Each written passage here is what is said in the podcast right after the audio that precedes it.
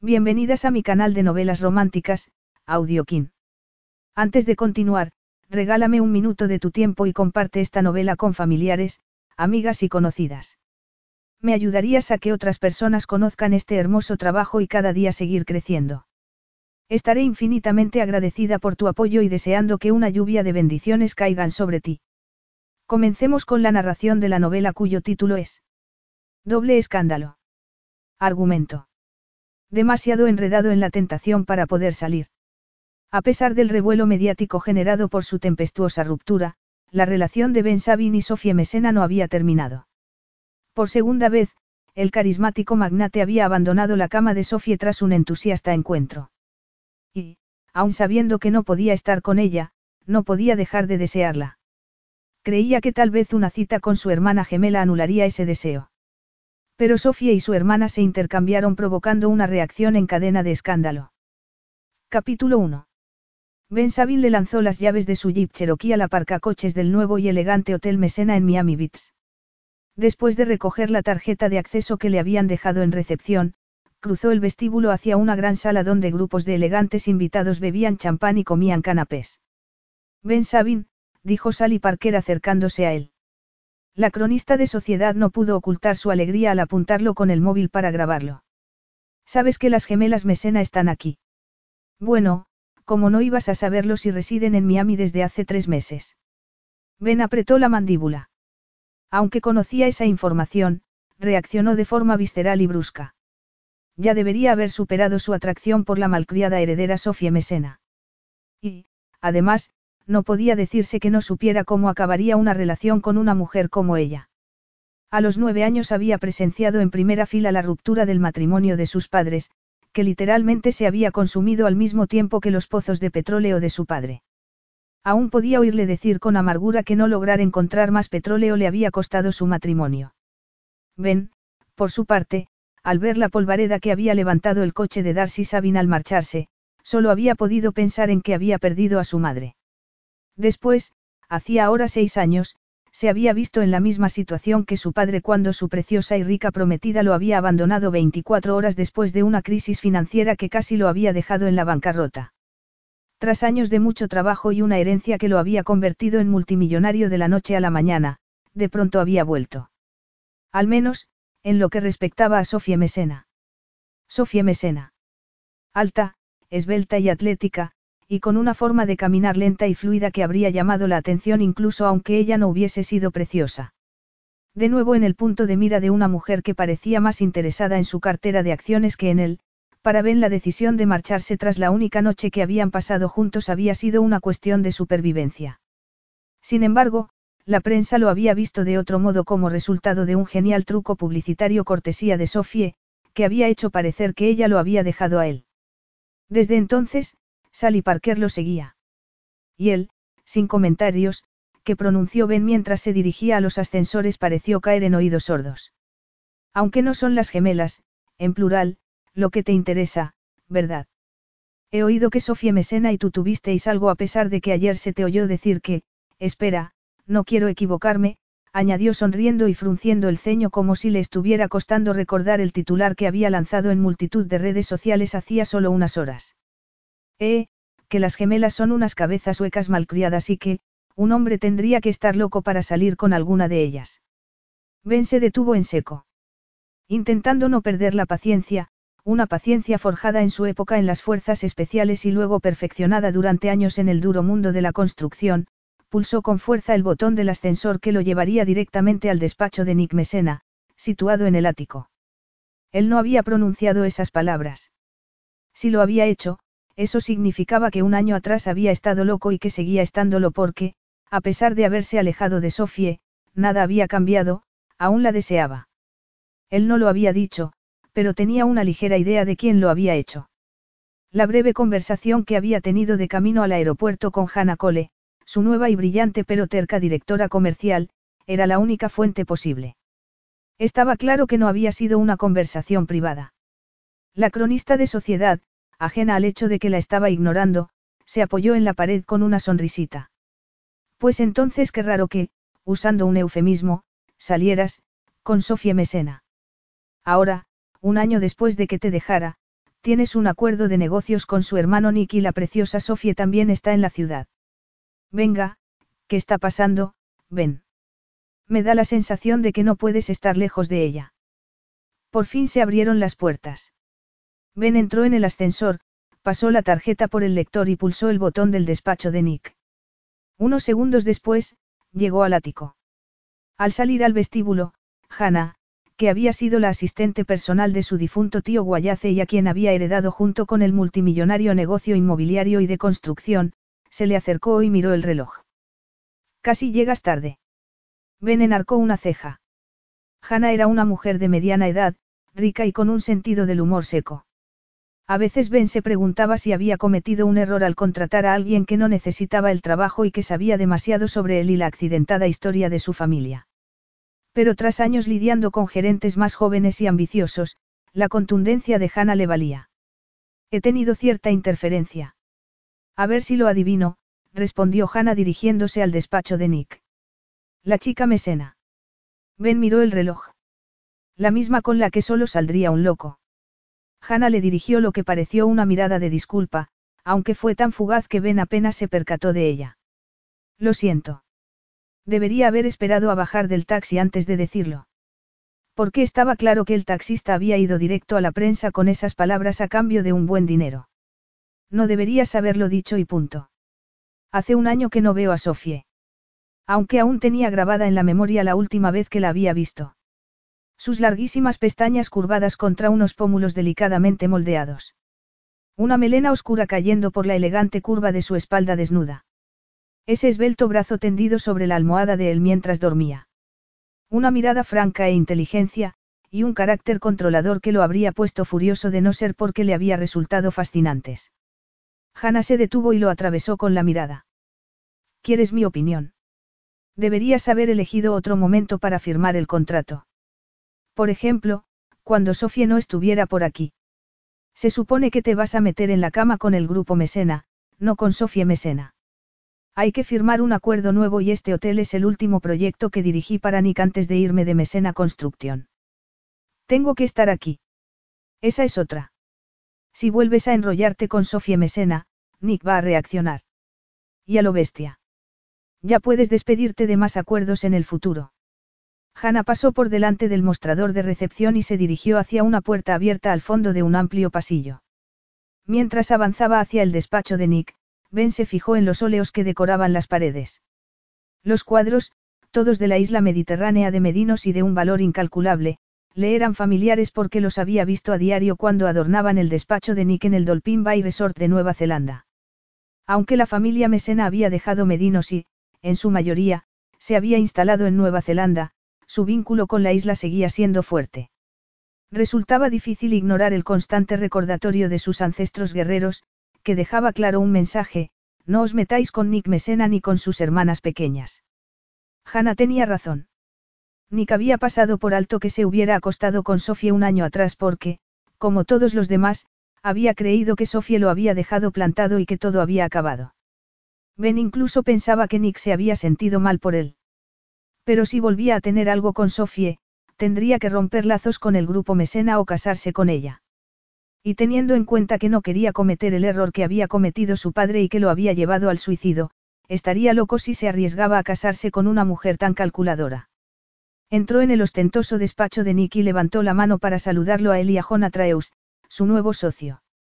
Al unirse a ellos en la terraza, lo envolvieron el calor tropical y la suave brisa que enmarcaban las impresionantes vistas de la luminosa noche de Miami.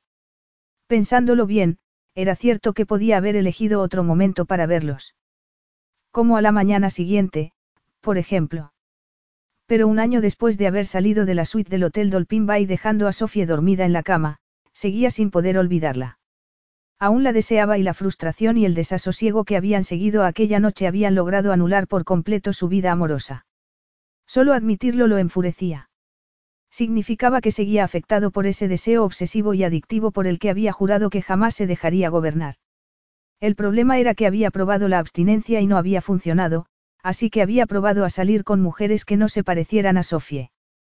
Tampoco había funcionado, porque ninguna de las preciosas rubias con las que había estado le habían despertado interés. Y eso le dejaba una última estrategia para lograr sacarse a Sofía de la cabeza. Una opción descabellada y arriesgada, volver a meter en su cama a la preciosa y fascinante Sofía Mesena, aunque fuera solo una vez más. Pero el infierno se congelaría antes de que Sofía le permitiera a Ben Sabin volver a acercarse a ella. Sofía Mesena entró en el ascensor del nuevo hotel de su hermano. La única razón por la que estaba ahí esa noche era para enfrentarse a Ben por su horrible comportamiento al acostarse con ella un año atrás y dejarla sin decirle ni una palabra. Se tensó ante la idea de volver a verlo. Ben era un metro noventa de elegante y musculosa masculinidad, con el pelo oscuro corto y una mirada azul que hacía que a las mujeres les flaquearan las rodillas. Pero a ella no. Ya no. Esa noche estaba decidida a eliminar los últimos pozos de su atracción por Ben, que había dominado su vida durante dos años y medio. Por fin podría seguir adelante. Obligándose a relajarse, salió del ascensor y entró en el vestíbulo con una fluidez que le había costado semanas de fisioterapia y de ejercicios. Aún tenía cierta rigidez en las lumbares, cortesía de la lesión que había sufrido once meses atrás cuando su SUV se había salido de uno de los estrechos caminos rurales de Dolphin Bay. Sucedió tres semanas después de que Ben la hubiera dejado sola en la cama tras una agitada noche juntos. Sofía había tirado la nota que él le había escrito dándole las gracias por un buen rato. Un buen rato. Como si antes de aquella noche ella no hubiera vivido 18 meses de sofocante atracción durante los que no había podido pensar en otra cosa que no fuera Ben Sabin. Por no hablar de los frustrantes encuentros que al final no habían acabado en nada antes de que, por fin, a la desesperada, hubiera tomado la decisión de seducirlo durante la última noche de Ben en Dolphin Bay. Se detuvo frente al mostrador de recepción cerca de un rincón decorado con palmeras, donde había quedado con su cita de esa noche. Miró el reloj. Llegaba tarde, justo esa noche que no podían verla sola.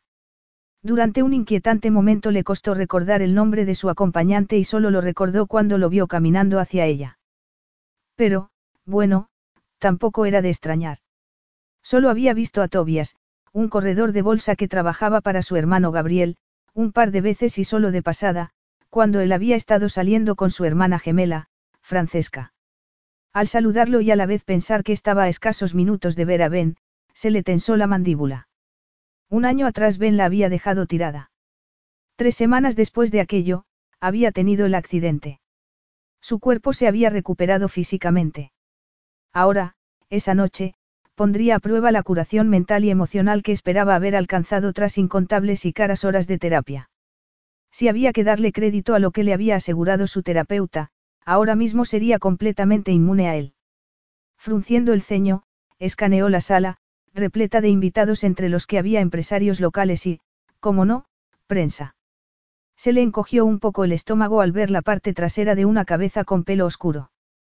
Para cuando el hombre se giró, ella ya lo había descartado, era igual de alto que Ben, pero no llevaba el pelo tan corto y tenía los hombros demasiado estrechos. No tenía los hombros anchos, musculosos y elegantes fruto del tiempo que Ben había pasado en el ejército y de los años de trabajo en la construcción y en su gimnasio privado. Respiró hondo e intentó relajarse, pero tenía el corazón acelerado y la adrenalina le recorría las venas. ¿Quieres, bailar? Tobias, el exnovio de Francesca, era alto, moreno, musculoso y guapo, pero por desgracia Sofía no podía albergar más que un educado interés por él. Con suerte, cuando Ben apareciera, la vería con Tobias y sacaría la conclusión de que las horas que habían pasado juntos en la cama ya eran agua pasada y que ahora ella estaba muy ocupada con su último chico. A lo mejor luego, respondió sonriendo a Tobias. Cuando Ben llegara, sin duda estaría genial que la viera bailando con Tobias, y a ser posible algo lento y romántico. Agarrando a Tobias del brazo para asegurarse de que parecían una pareja, lo giró en dirección al bar, pidió un vaso de agua con gas y dio un trago. Lo que fuera con tal de no pensar en el ataque de nervios que le había entrado así, de pronto. Unos nervios que no debería sentir porque ya tenía olvidado a Ben. Ahogando tus penas.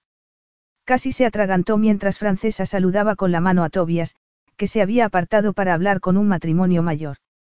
Por un instante le costó reconocer a su gemela. Te has teñido de rubia. Francesca pidió una copa de champán. Es el rubio explosivo Britney. ¿Te gusta? Por muy precioso que fuese el tono, ella jamás se teñiría de rubia, probablemente porque cada vez que veía a Ben en redes sociales, él iba con una rubia del brazo. Es, distinto. Francesca se encogió de hombros. Aunque idénticas en aspecto, eran del todo opuestas en personalidad. Ya me conoces, me gusta cambiar. Dio un trago de champán mientras hojeaba la pista de baile como buscando a alguien. Ahora mismo siento que tengo que ser un poco más, firme en cuanto a personalidad. Más como tú. Me encanta tu vestido, por cierto. Cuando vas de blanco, siempre pareces calmada y segura, como si lo tuvieras todo bajo control. Francesca se miró el vestido, de seda rojo ajustado y con estampado de colores en la cintura, y frunció el ceño. A lo mejor debería probar a ir de blanco. Sofía soltó su vaso. Tú no puedes ir de blanco. El blanco era el color de Sofía. Era cosa de gemelas. Con seis años más o menos, cuando sus cerebros se habían desarrollado lo bastante como para darse cuenta de que los adultos las vestían como robots clones porque así estaban monísimas, se habían revelado. No había habido discusión, simplemente había sido un momento de rabia compartida que había dado fruto a un entendimiento tácito según el cual necesitaban vestir cada una de una forma. Sofía había elegido tonos blancos y neutros y, como mucho, llevaría colores pastel o azul oscuro. Francesca se había lanzado directa por los tonos vivos y chillones. Habían mantenido el acuerdo durante años y nadie las había confundido nunca, aunque Francesca, con su aspecto más atrevido, había tenido que acostumbrarse a ser el blanco de chistes sobre la gemela malvada. Iría de blanco si me casara. Casarte. Pero si no estás saliendo con nadie. Lo cual era raro. Francesca, un espíritu libre en contraste con la personalidad ultrametódica, perfeccionista y controladora de Sofie, solía tener siempre a un hombre al lado. Ninguno le duraba mucho a menos que ella decidiera mantenerlo como amigo, como había hecho con Tobias. Y ya que Francesca era bondadosa y compasiva, y odiaba hacerle daño a nadie, tenía una lista muy larga de amigos. Esa diferencia de personalidad era también la razón por la que Sofía era la directora ejecutiva de su propia empresa de moda, mientras que Francesca prefería ejercer como diseñadora jefa de la marca. ¿Qué pasa? ¿Has conocido a alguien? No lo sé. A lo mejor. Tengo una de esas sensaciones mías, ya sabes. Ahora Sofía sí que se preocupó. Francesca, además de sociable y demasiado compasiva para su propio bien, era tremendamente intuitiva. Sofía y el resto de la familia habían aprendido a prestar atención a sus sensaciones, aunque no supieran de dónde venían. Por ejemplo, cuando su padre había muerto en un accidente de coche años atrás, había sido Francesca la que había despertado a su madre y dado la voz de alarma insistiendo en que pasaba algo. Una hora después, habían encontrado el coche siniestrado. Había resultado demasiado tarde para salvar a su padre, pero desde aquel día todos prestaban atención a sus premoniciones. Su hermana dio otro sorbo de champán y miró a la colorida multitud. Siento que esta noche podría conocer a alguien especial. Sonrió y dejó la copa en la barra. Voy a cruzar los dedos. Hasta ahora Miami ha sido un absoluto fracaso en cuestión de hombres, sonrió a Tobias, que ahora estaba apoyado en la barra con los brazos cruzados. Exceptuando a Tobias. ¿Te importa si lo tomo prestado para este baile? Adelante, murmuró Sofie, que dejó de preocuparse por su hermana en cuanto vio una figura alta y de hombros anchos entre el gentío. Un cosquilleo le recorrió la espalda. Era Ben. Durante un ardiente instante, sus miradas se engancharon y ella se quedó sin aliento. De pronto, como de la nada, surgió un pensamiento irresistible, y si Ben estaba allí por ella y no por el negocio que tenía con su hermano. A lo mejor, tras un año, por fin se había dado cuenta de que lo que habían compartido había sido especial. A decir verdad, no era la reacción que debería estar teniendo tras meses de terapia. Debería estar centrada en elegir lo mejor para ella, no en buscar otra decepción. De pronto, se tensó al darse cuenta de que no estaba solo. Por alguna razón se había esperado que él también la hubiera echado de menos o que lamentara haberla dejado plantada sin decirle ni una palabra, pero, claro, para eso Ben tendría que tener corazón. Miró a la mujer que tiraba de él hacia la pista de baile. Parecía joven, como si acabara de cumplir los veinte. Llevaba su melena rubia recogida en un moño despeinado, un vestido corto turquesa que se le ceñía a las curvas, un tatuaje en un hombro y unos tacones altísimos. Sofía solo tenía 27 años, pero, al ver a la arrebatadora joven en brazos de Ben, de pronto se sintió tan vieja como Matusalén además de aburrida con el sencillo vestido blanco. Pero si ella era, vieja, entonces Ben, que tenía treinta, era un anciano y unas altacunas. Le dolió que hubiera encontrado a otra, y verlo con esa preciosa rubia mancilló la única noche que habían compartido. Una noche que, para ella, había sido de lo más intensa y apasionada, una noche que había parecido marcar el comienzo de la clase de relación profunda e importante que no había creído poder experimentar nunca hasta que Ben había entrado en su vida. Se giró hacia la barra. Oyó al camarero preguntarle, champán. Y, sin apenas poder respirar, esbozó una brillante sonrisa y respondió. Sí. El primer trago le relajó la garganta, el segundo le permitió sentirse casi normal, probablemente porque había dejado de pensar en que Ben no era el hombre honrado, amante de ensueño y potencial esposo que había imaginado. Más bien era una rata superficial. Había traicionado su confianza, y lo peor de todo era que ella había sido una ingenua al entregarse a él. De todos modos, tampoco podía decirse que Ben se hubiera dado cuenta de que ella era virgen aquella noche que habían hecho el amor. Parecía no haberse percatado de ese diminuto detalle. Tal vez Sofía debería haberlo interpretado como una señal, pero la calidez de la noche y la emoción de estar en sus brazos le habían hecho olvidar el impulso de decírselo. Y ahora se alegraba de no haberle dicho la verdad, porque estaba claro que Ben carecía de los conocimientos más básicos sobre la psique femenina. Su virginidad no era algo que hubiera entregado a la ligera y había decidido esperar a que tuvieran una relación seria para contarle a Ben que lo había esperado. Semejante revelación la habría puesto en situación de desventaja y le habría dado demasiado poder a él. Así que al final fue como si no se hubiera reservado para él. Acostaré con Ben había, pasado sin más. Dio otro trago. No había bebido tanto, pero ya empezaba a notar los efectos. Por un lado le desapareció el nudo que tenía en el estómago y empezó a sentirse genial, como si lo tuviera todo bajo control. Sin embargo, el champán pareció tener otra clase de efecto, y es que los recuerdos la estaban invadiendo sin control, más grandes y dolorosos que nunca, lo cual resultaba decepcionante. Le había supuesto mucho esfuerzo enterrarlos bajo largas jornadas laborales y citas con hombres que no le recordaran a Ben. Dio otro trago más. Volvió a mirar a la pista de baile, pero fue un error porque, una vez vio a Ben, ya no pudo mirar a otro lado. Ahora que había pasado el impacto inicial de verlo con otra mujer, una extraña emoción la golpeó en el pecho, impidiéndole respirar.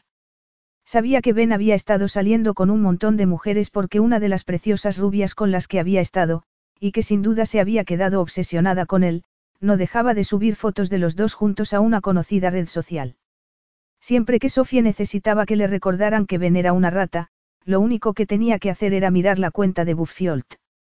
Pero esta era la primera vez que lo veía en persona con una nueva amante.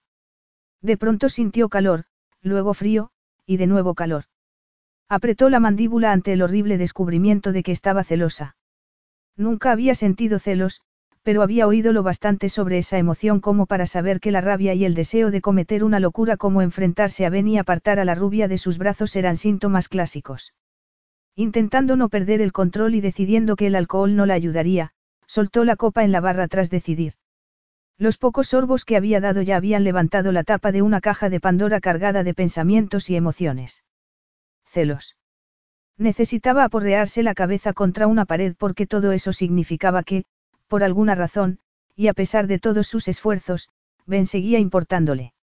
Agarró el vaso de agua con gas que tenía a medio terminar y fue hacia la pista de baile. No había rastro de la rubia preciosa y él estaba solo en un extremo hablando por teléfono. Para Ben, el trabajo siempre era lo primero. Se giró y la miró, en absoluto sorprendido. Al parecer, Ben había sabido que ella estaría ahí y, aún así, había ido a la fiesta con otra mujer. De pronto Sofía entendió el significado de, mujer despechada. Describía exactamente cómo se sentía. Sofía, me alegro de verte, dijo él apartándose el teléfono de la oreja. Sofía había tenido tiempo de pensar mientras se acercaba a él. No le lanzó el agua del vaso porque estaba tan furiosa que seguro que habría fallado. En su lugar, se acercó más y se la echó por la cabeza. Para que lo sepas, no soy chica de vasos medio vacíos. Capítulo 2.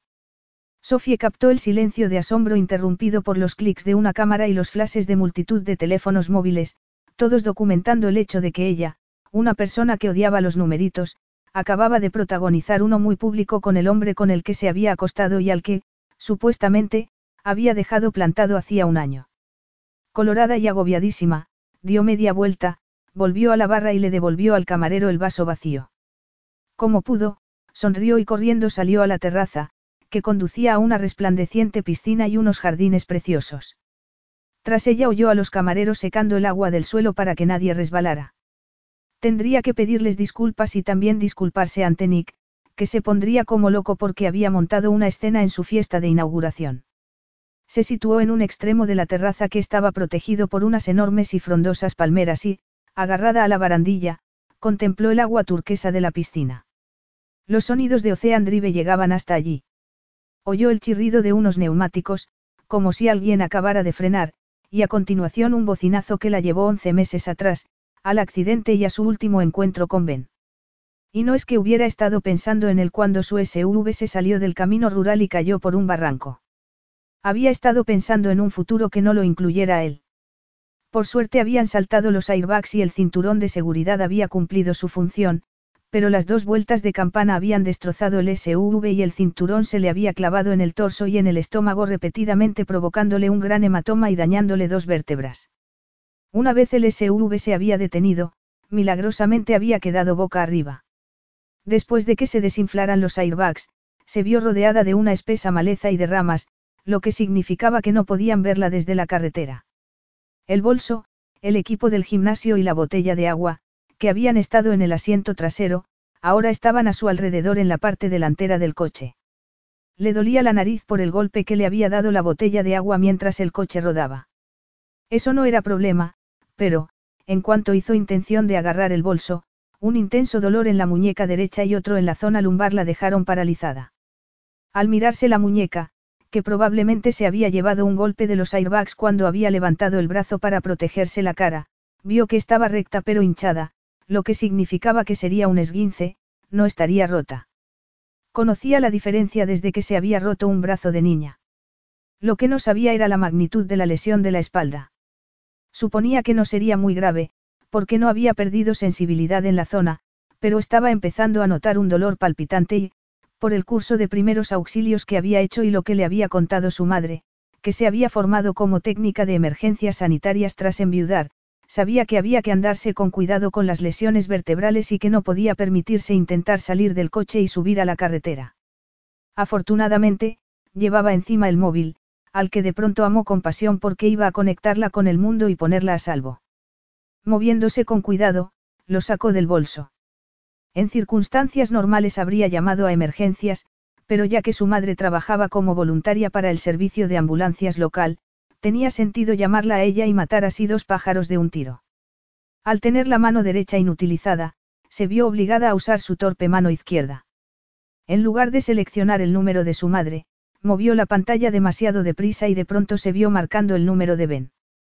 Ni siquiera tendría que haber tenido su número porque, cuando la había dejado plantada aquella noche, Ben había desaparecido sin dejarle ningún dato de contacto. Pero Sofie se había rebajado y le había sacado el número de teléfono a su hermano Nick. Un instante después, la voz profunda y fría de Ben llenó el coche. Sofie. ¿Por qué me llamas? ¿Pasa algo? Impactada y avergonzada, cayó en la cuenta de que si Ben sabía quién era, debía de ser porque tenía su número, aunque ella no se lo había dado. Tenía la voz más áspera de lo habitual, como si lo hubiera despertado. Y probablemente fuera así, ya que él vivía a medio mundo de distancia, en Miami. Una repentina imagen de Ben tirado en la cama, con sus hombros y su amplio torso bronceados contrastando con las sábanas blancas, la dejó sin aliento. Carraspeó. Nada en lo que puedas ayudarme. Seguro. Cielo, te noto, rara. Cielo. Solo la había llamado así en otra ocasión, cuando estaban en la cama. Y no tenía ningún derecho a llamárselo ahora. Además, estaba herida. No debería perder el tiempo hablando con él por teléfono. Lo que necesitaba era una ambulancia. Estás en Miami y yo en Nueva Zelanda. Es imposible que puedas ayudarme. Y, de todas formas, tampoco necesito que me ayudes en nada. Ha sido un placer hablar contigo, pero no era mi intención llamarte. Se derretirán los iglúes en el Ártico y los osos polares tomarán el sol en Central Park antes de que esto vuelva a pasar. Te he llamado por error, añadió y colgó. Abrió de nuevo la agenda y ahora sí logró contactar con Luisa Mesena. Ya con su madre y más ayuda de camino, intentó relajarse. Pero al no tener nada que hacer, lo único en lo que podía pensar era en Ben. Y eso no era nada bueno porque dejaba claro que, sin duda, seguía teniendo sentimientos por él. Después, mientras estaba en casa convaleciente, su madre, que se había dado cuenta, le había sugerido que fuera a terapia y le había recomendado a una psicóloga que le había devuelto el control de sus sentimientos. Lo que había sentido por Ben pertenecía al pasado y era controlable. Era libre y se sentía con fuerzas para tomar sus propias decisiones. Una lejana luz la trajo de vuelta a la fiesta de Nick, donde, una vez más, había logrado ponerse en ridículo. Estaba a punto de volver a la habitación que su hermano le había reservado en el hotel cuando una especie de presentimiento le produjo un cosquilleo por la espalda. Ven. Por un instante se preguntó si estaría experimentando una de las sensaciones de Francesca. Al girarse, él estaba ahí. Las luces de la terraza incidían sobre sus esculpidos pómulos y resaltaban la línea de su mandíbula. Se quitó la chaqueta, que tenía marcas de agua por las solapas, y la echó sobre la barandilla. La camisa blanca que llevaba estaba empapada y se le había pegado al pecho, haciéndolo más musculoso de lo que ella recordaba. Se pasó unos largos dedos por el pelo y se secó la barbilla. Supongo que me lo merecía. Sofie, intentando no fijarse en cómo se le filtraba el moreno por la camisa mojada, pensó en la rubia preciosa. No deberías estar buscando a tu pareja. Él se tiró de la corbata, que chorreaba también. No tengo pareja. Era Ellie, la hermana de mi directora comercial. Y antes de que lo preguntes, mi directora comercial tiene cincuenta y tantos años y está felizmente casada. Aunque Sofía quería mostrarse furiosa, distante y fría, se sintió aliviada. ¿Qué te hace pensar que necesito saber algo sobre las mujeres de tu vida? Carraspeó. Eres libre de salir con quien quieras, igual que yo. Ben clavó la mirada en su boca como si se hubiera percatado del tono especialmente ronco de su voz. Era lo único que Sofía no podía controlar cuando estaba disgustada y que él lo hubiera notado era un recordatorio de que la conocía demasiado bien. Por lo general, le resultaba fácil mantenerse a una distancia prudencial de los hombres, pero Ben se había convertido, literalmente, en parte de la familia durante 18 meses. Había ido a los almuerzos de los domingos, pasado horas navegando con Nick y asistido a celebraciones, bodas y bautizos. Todo ello había ido minando las defensas de Sofie poco a poco y había cambiado su modo de verlo. Había empezado a verlo como posible marido. Él se apoyó en la barandilla con los brazos cruzados. Según la prensa y las redes sociales, no es que hayas estado sola exactamente. Ella se tensó ante la clara referencia al chico del que había alardeado delante de los paparazzi solo días después de que Ben la hubiera dejado. Desde entonces, había tenido un flujo constante de acompañantes, la mayoría es novios de Francesca, solo para recalcar que no echaba de menos a Ben lo más mínimo. Bueno, ¿y quién es el afortunado esta noche? Me resulta familiar. Probablemente porque lo habría visto cuando salía con Francesca. Colorada, Sofía intentó recordar el nombre de su acompañante. Ah, te refieres a, eh, Tobias. Tobias Unt. Sofía no recordaba el apellido. Era la tercera vez que lo veía y la única información que tenía de él eran su teléfono y su nombre de pila, ambos proporcionados por Francesca. Acabamos de empezar a salir juntos. En realidad, era la primera cita y también sería la última porque Tobias, por muy guapo y masculino que fuera, como pareja no le decía nada. Entonces aún no hay nada serio. De momento no. Solo somos buenos amigos. De todos modos, no es asunto tuyo. Antes sí lo era, le contestó él con una mirada penetrante. A Sofía se le aceleró el corazón al darse cuenta de que Ben estaba teniendo la misma reacción que había tenido ella al verlo bailar con la jovencita rubia, estaba celoso. Y si lo estaba, entonces eso significaba que aún sentía algo por ella, algo lo bastante real como para haber perdurado durante el año que llevaban separados. Hasta tenía la sensación de que estaba a punto de pedirle perdón por haberla dejado plantada y de decirle que quería volver con ella. Pero entonces su expresión se endureció y dejó de mirarla. Sofía volvió a enfurecer, y fue todo un alivio, por mucho que empezara a sentirse como el doctor Jekyll y el señor Ide. Que yo recuerde, no salimos exactamente. Nos acostamos una noche y luego desapareciste. Tienes que saber que no era mi intención acostarme contigo aquella no. Y se supone que tiene que hacerme sentir mejor que te acostaras conmigo por error. No fue un error. Fue la noche de mi despedida. Me marchaba a Miami y no tenía planes de volver a Nueva Zelanda. No es que fueran las mejores circunstancias para empezar una relación. Por muy furiosa que estuviera, oír a Ben pronunciar la palabra, relación, la dejó sin aliento porque significaba que había estado pensando en ella. Aunque estaba claro que no había pensado mucho. Meses antes de aquello ya teníamos química.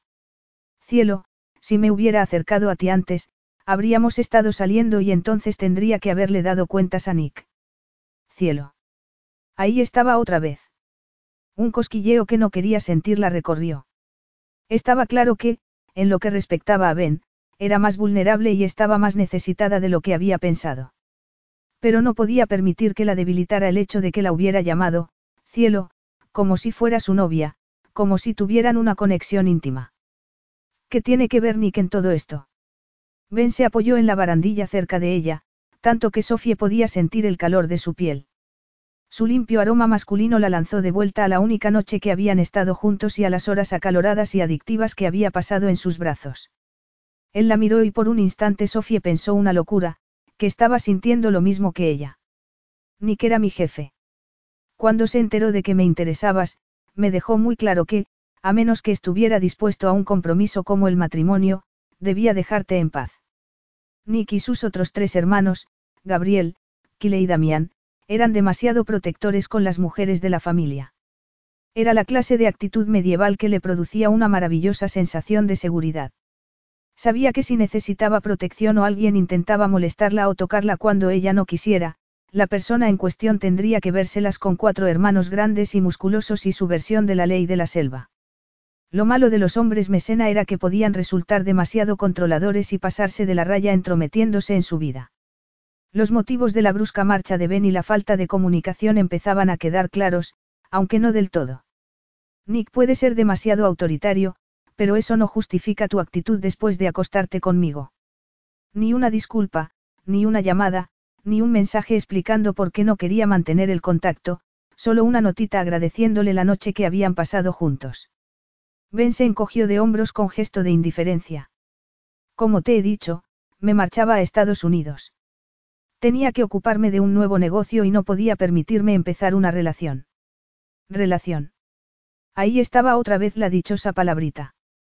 Que la hubiera contemplado como una relación potencial, aunque en el momento y el lugar equivocados, resultaba cautivador y generaba la posibilidad de que tal vez pudieran darse el momento y el lugar adecuados. Aún así, Sofía sabía que el momento y la localización no eran los únicos problemas para Ben. Por lo que había visto de él en Internet, sabía que estaba marcado por una relación pasada y ahora parecía huir del compromiso. Pero tenías mi número. Al menos podrías haberme llamado. Si lo hubiera hecho, estaríamos donde estamos ahora. Despacio, él le levantó la mano y entrelazó los dedos con los de ella. El calor que emanó de ese punto de contacto la recorrió, acelerándole el corazón y encogiéndole el estómago. Recuerdos que se había esforzado por enterrar resurgieron. La boca de Ben sobre la suya, el calor uniéndolos mientras estaban tendidos en la cama. La intensa emoción que la había invadido con cada caricia, la seguridad y convicción de que, tras años de desinterés por las citas, por fin había encontrado al hombre de su vida. Con un movimiento brusco, Sofía retiró la mano. Ben se apartó de la barandilla y se arrancó la corbata como si de pronto le apretara demasiado. La dejó junto a la chaqueta. No te llamé porque no creía que quisieras una relación de verdad, le dijo mirándola a la boca. Ella frunció el ceño. No tengo por costumbre tener relaciones de una noche. Además, no estaba en situación de ofrecerte ningún tipo de compromiso. Podrías haberme preguntado qué quería en lugar de hablar con Nick. Mi hermano no es precisamente un doctor amor. Por resumir, durante mucho tiempo Nick había tenido problemas graves para comprometerse y se habían resuelto solo cuando había caído perdidamente enamorado de Elena, la mujer con la que se había casado. La relación de Elena y Nick había estado llena de baches, pero Elena no se había rendido y al final había triunfado. Sofía creía que Elena había conseguido a Nick porque lo suyo había sido auténtico. Sin embargo, la relación podría haber fracasado si Elena no hubiera tomado la iniciativa y no se hubiera arriesgado a acostarse con Nick en circunstancias poco prometedoras. Dos veces. Sofía respiró hondo e intentó no perder la calma, lo cual era complicado porque la cabeza le iba a mil revoluciones. Por lo general era cauta y lógica, o sea, inteligente. No se dejaba llevar por las emociones. No tenía intención de ganarse a un hombre, y menos a un macho alfa como Ben, porque los alfas eran dominantes y depredadores. Pero ahora la situación era distinta. Estaban en la penumbra de una terraza, envueltos por el perfume de la noche mientras ella ardía sabiendo que Ben aún la deseaba. No era amor, ni por asomo. Pero era un comienzo. Si Elena lo había logrado con Nick, que, admitámoslo, había sido un novio de lo menos prometedor, ella podría lograrlo con Ben. En ese momento un mundo de posibilidades se abrió ante ella y un año de regodeo en el victimismo se esfumó. Volvía a ser la Sofía ultraorganizada y controladora de siempre con un proyecto en marcha. Y ese proyecto era Ben Sabin. Se le acercó. De momento no vamos a preocuparnos por el asunto del compromiso, dijo deslizando las manos sobre sus hombros. Capítulo 3. Una sacudida de sensualidad golpeó a Ben con toda la fuerza de un tren de mercancías. Pero, mientras Sofía lo rodeaba por el cuello, no pudo evitar fijarse en su extraña expresión, como si estuviera evaluándolo para un puesto en una de sus lujosas tiendas de moda. Como si fuera un empleado con un potencial oculto que estuviera decidida a descubrir. Intentando no perder el control, miró ese rostro que lo había fascinado desde la primera vez que había visto a Sofie, cuando él había empezado a trabajar con Nick dos años y medio atrás. Con unos ojos oscuros brillantes, unas mejillas de morirse y una barbilla firme, Sofía Mesena era una belleza con todas las letras. Pero su aspecto no era lo único que lo atraía. De hecho, Sofía tenía una gemela idéntica y, en cambio, él no sentía nada por Francesca. Cuando estaba cerca de ella, pasaba algo. Era como si se conectara a una toma de corriente, cada célula de su cuerpo se tensaba y su función cerebral se detenía. Aunque Sofía fuera por ahí con una bolsa en la cabeza, la reconocería de todos modos. Pensé que no querías esto, que no eras chica de vasos medio vacíos. Porque lo cierto era que lo único que podía ofrecerle a Sofía era medio vaso. Por mucho que tuviera un atractivo fascinante, era lo que él siempre intentaba evitar, la típica niña rica mimada en busca de un marido rico. Seis años atrás había fundado su primer negocio de construcción y había hecho justo lo que se había prometido que jamás haría después de verse en medio de la turbulenta ruptura de sus padres, se había enamorado de la hija de un rico. Aun sabiendo los peligros, se había esforzado por conquistarla. Luego, cuando una crisis financiera lo había dejado prácticamente arruinado, Melissa lo había dejado. Ese mismo día.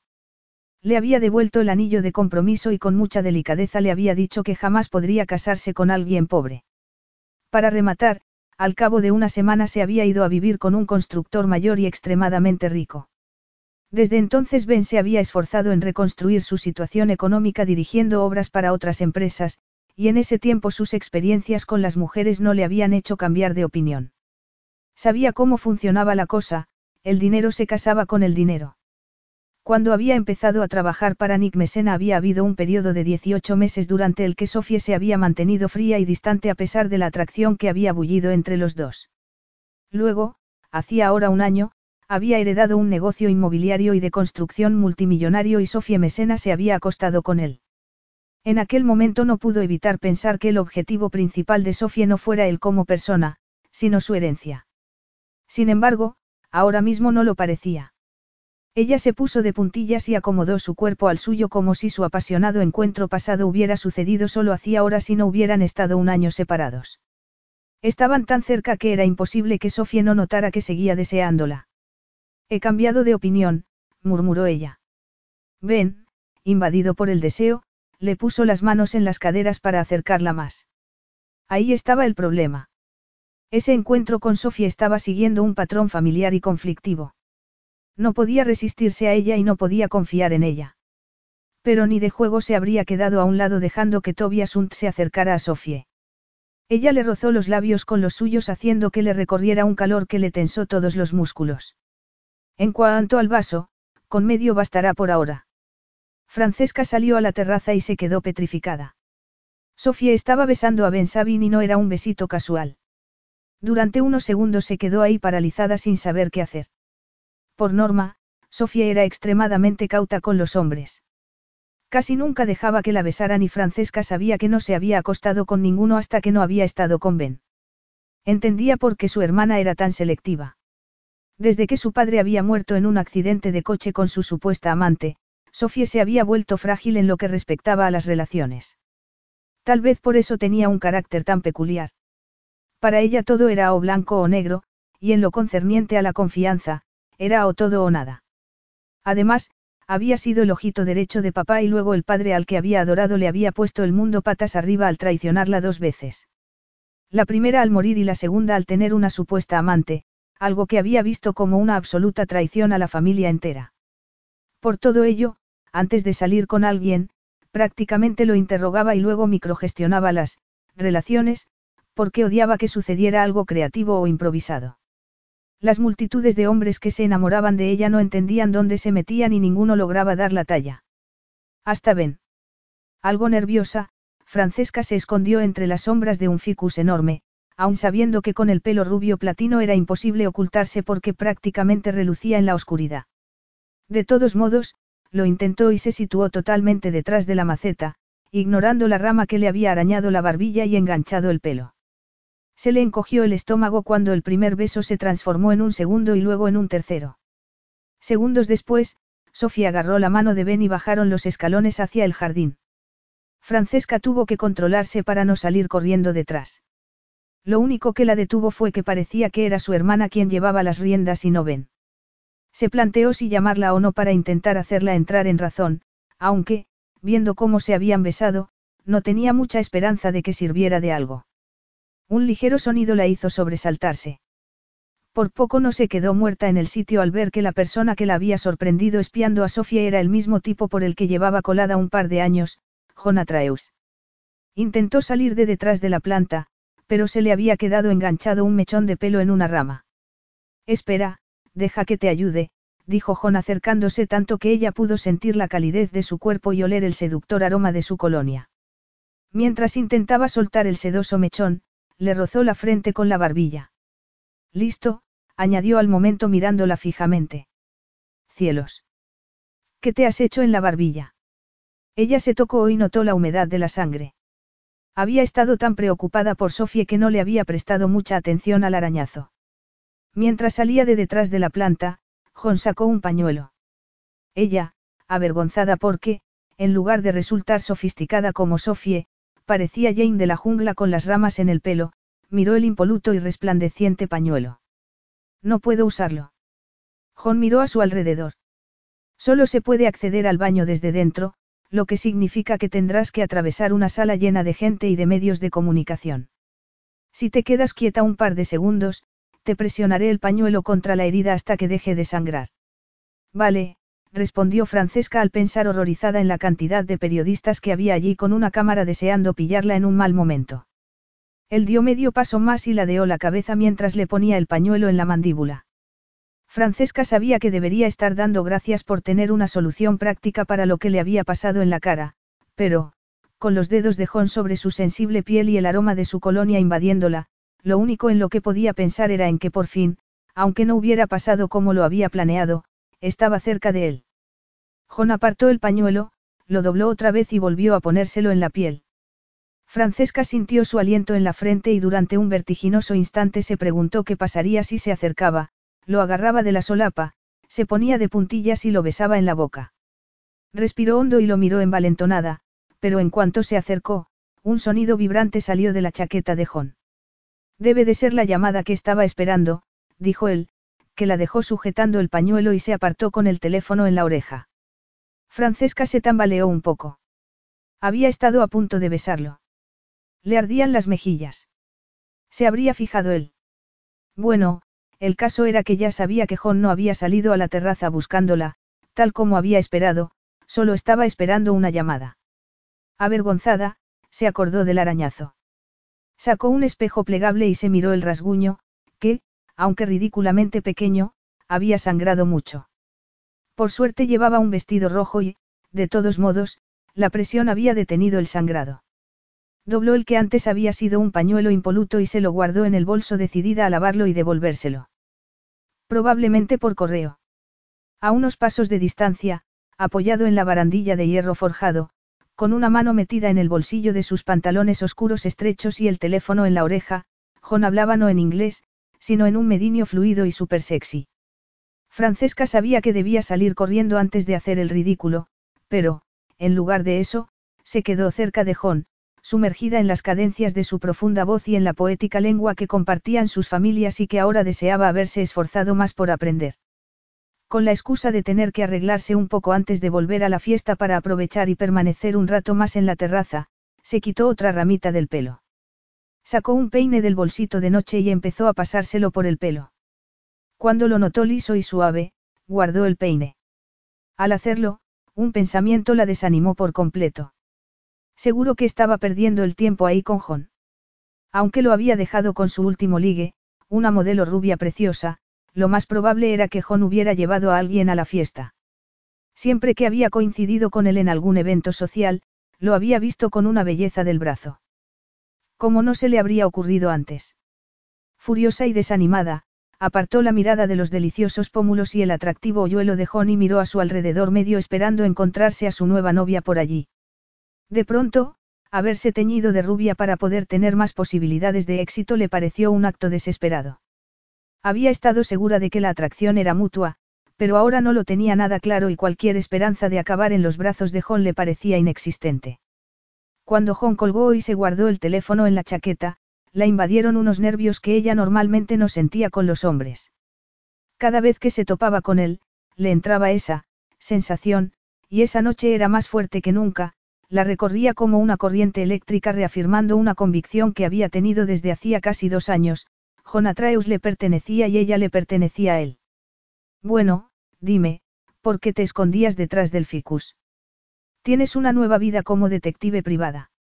Solo estaba echándole un ojo a mi hermana. Está con alguien que, no sé si es bueno para ella. Ben Sabin. No pasa desapercibido. Francesca agarró el bolso con fuerza. Por alguna razón, John parecía dispuesto a quedarse charlando con ella y eso la puso más nerviosa todavía. Estaba siendo simpático. ¿O pretendía algo más? Resultó que, ahora que por fin estaba pasando con él el rato a solas que tanto había ansiado, lo único que quería era volver corriendo a la habitación que Nick le había reservado, buscar algo de chocolate e intentar fingir que esa noche no había sucedido nunca. Bueno, ¿qué tal? Te vi en el despacho de Nick, así que supongo que estás de visita de negocios. En cuanto habló, deseó poder retirar las palabras, porque sonaron como si hubiera estado espiándolo. John enarcó una ceja informándola de que era justo la impresión que le había dado.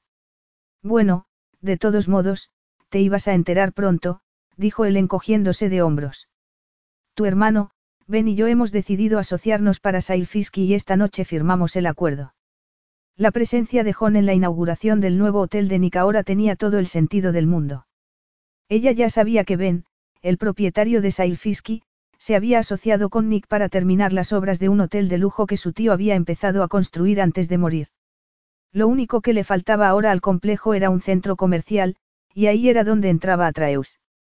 Había ganado miles de millones construyendo galerías comerciales de lujo y asegurándose de que las ocuparan establecimientos de alto nivel. Decidida a huir antes de seguir haciendo el ridículo, Francesca forzó una sonrisa y dijo. Bueno, gracias por rescatarme, pero creo que me voy a ir a dormir pronto, y a intentar contactar con Sofía antes de que cometa otro terrible error con Ben. ¿Por qué te lo has cambiado? Preguntó John agarrándole un mechón de pelo. A Francesca se le aceleró el corazón al ver la intensa mirada de John, que parecía reflejar más que un mero interés por su color de pelo. De pronto, su plan de intentar salvar a Sofía de su atracción fatal por Ben, que de todos modos no tenía muchas probabilidades de éxito, pasó a segundo plano. Sofía tendría que cuidarse solita. Ella había ido ahí esa noche para arriesgarse a acercarse a Atreus, y era exactamente lo que haría. Alzó la barbilla y lo miró con valentía. Me lo he cambiado porque creía que te gustaban las rubias. Él se enroscó el mechón de pelo en el dedo, muy lentamente, y se le acercó más. También me gustan las morenas. Me gustas desde hace mucho tiempo, pero siempre estabas con algún tipo. Tengo muchos, amigos. Solo amigos. No tengo nada serio con ninguno, lo miró fijamente y respiró hondo. Y esta noche no tengo pareja. Se produjo un silencio antes de que él le soltara el pelo y le agarrara una mano. El brillo de su mirada de masculina satisfacción hizo que se le acelerara el corazón aún más. Lo mismo digo. Bueno, ¿qué hacemos ahora? Sin soltarle la mano, Francesca se acercó lo suficiente para sentir el calor de su cuerpo. Se puso de puntillas y posó las manos sobre sus anchos hombros. Por fin, después de dos años soñando con ese hombre y esperando la llegada de un amor incandescente que parecía destinado a vivir solo en sueños, todo apuntaba a que John y ella iban a estar juntos. Feliz, lo rodeó por el cuello. Vamos a empezar con un beso. Capítulo 4. Sofía llevó a Ben a la habitación que Nick le había reservado. En cuanto la puerta se cerró y por fin estuvieron solos, volvieron a entrarle los nervios.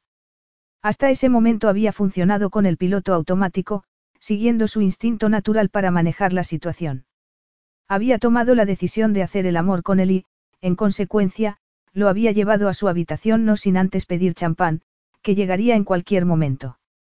Y no porque le apeteciera tomar alcohol, sino porque una elegante botella helada de champán crearía un ambiente perfecto y agradable y le indicaría a Ben que en esa ocasión no se trataría solo de sexo, como en la vez anterior. Un año atrás había cometido el error de permitir dejarse llevar por la emoción. Lo que sentía la había cautivado tanto que había dejado de pensar y simplemente había reaccionado. Como resultado, Ben había tomado el mando y se había saltado el romanticismo. Habían acabado en la cama al momento de entrar en la suite, algo que, aunque excitante en el momento, ahora le parecía un error. Pero esta vez sería distinto. Le sonrió, aunque ahora que estaban solos le entró el pánico y se apoderó de ella la vulnerabilidad. A lo mejor se debía a que, mientras que para ella la otra vez había significado algo, Ben se la había tomado como un rollo de una noche. La llamada a la puerta le supuso un respiro y un gran alivio de la tensión y la sensación de estar a punto cometer otro terrible error. Decidida a ignorar el ataque de nervios y dedicarse a la seducción, abrió la puerta y le indicó al camarero que llevara el carrito al salón. El festivo sonido del descorchado y las burbujas del caro champán mientras caía en las dos copas fueron una distracción bien recibida. Aún nerviosa, sobre todo porque, después de un año, estaba a punto de volver a hacer el amor con Ben, le dio una propina al camarero y lo acompañó a la puerta. Después respiró hondo, agarró las copas y le dio una a Ben mientras buscaba algo que decir que no fuera un tópico y que enmascarara su nerviosismo. Solo había una opción. Hablarían de negocios hasta que se sintiera más cómoda y luego lo llevaría al dormitorio. Bueno, por tu nuevo negocio en Miami. Ben, que iba a dar un sorbo, se detuvo en seco y preguntó con frialdad. Nick te lo ha contado. Sofía soltó la copa sin llegar a beber.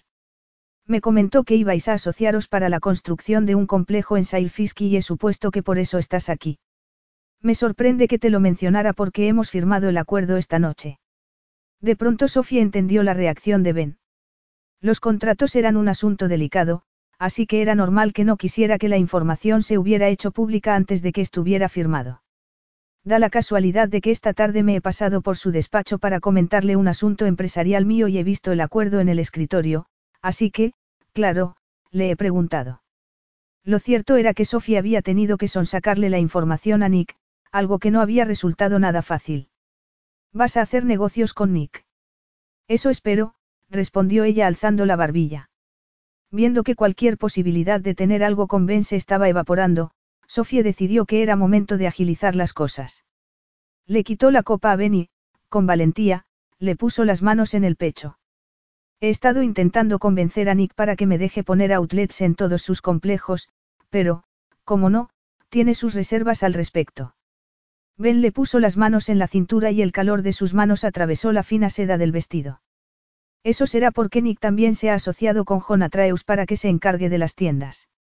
Olvidando la seducción, Sofía contestó con brusquedad. Atreus. ¿Y por qué no me lo ha dicho a mí? Probablemente porque el acuerdo se ha hecho esta semana y no se ha hecho oficial hasta esta noche, que es cuando lo hemos firmado. Sofía se tragó la decepción y también la furia. Había querido establecer su propia cadena de tiendas en los complejos de Nick. Él no le había prometido nada y ella sabía que tal vez estaba abarcando más de lo que podía, teniendo en cuenta que su negocio aún estaba en fase de desarrollo, pero aún así, eran familia y Nick debería haberle dicho que tenía pensado encargarle a Atreus ese aspecto del negocio. Eso, cambia las cosas. Le preguntó Ben atravesándola con la mirada. Intentando disimular cuánto le había molestado que su hermano no le hubiese contado sus planes ahorrándole así la vergüenza de tener que enterarse por otros, forzó una sonrisa. ¿Por qué iba a cambiar algo el acuerdo de Nick con Atreus? Mi propuesta sigue ahí. Lo único que ha cambiado es que ahora tengo que tratarlo con John en lugar de con Nick, lo cual me podría ir muy bien. Claro. Atreus trabaja con centros comerciales de lujo. Y con franquicias de diseñadores de moda. Una relación empresarial con John podría permitirme internacionalizarme mucho más rápido, dijo acariciándole la barbilla. De pronto Ben le soltó la cintura y por un instante ella pensó que iba a apartarse. Instintivamente, ella, sorprendiéndose incluso a sí misma, lo agarró con más fuerza por el cuello y se le acercó más, tanto que su calor corporal la atravesó por completo. No soportaría que Ben se alejara de ella ahora mismo. A pesar de toda la distancia, de la confusión y el dolor, a pesar de que no podía confiar en él del todo, Ben le importaba. Le rozó la barbilla con la frente y él volvió a rodearla con fuerza, acercándola así, y esa cercanía, saber que sí que la deseaba, le produjo tanto alivio que por poco no se mareó. En ese momento fue consciente de lo mucho que había echado de menos a Ben a pesar de sus esfuerzos por olvidar aquella noche juntos, a pesar de lo furiosa y dolida que se había sentido. Respiró hondo y se impregnó del limpio aroma masculino de su piel. ¿Por qué estamos hablando de negocios? Y yo qué sé, murmuró él antes de besarla.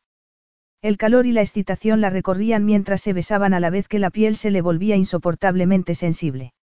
Alzándose, se agarró con fuerza a sus musculosos hombros y ladeó la mandíbula para intensificar el beso.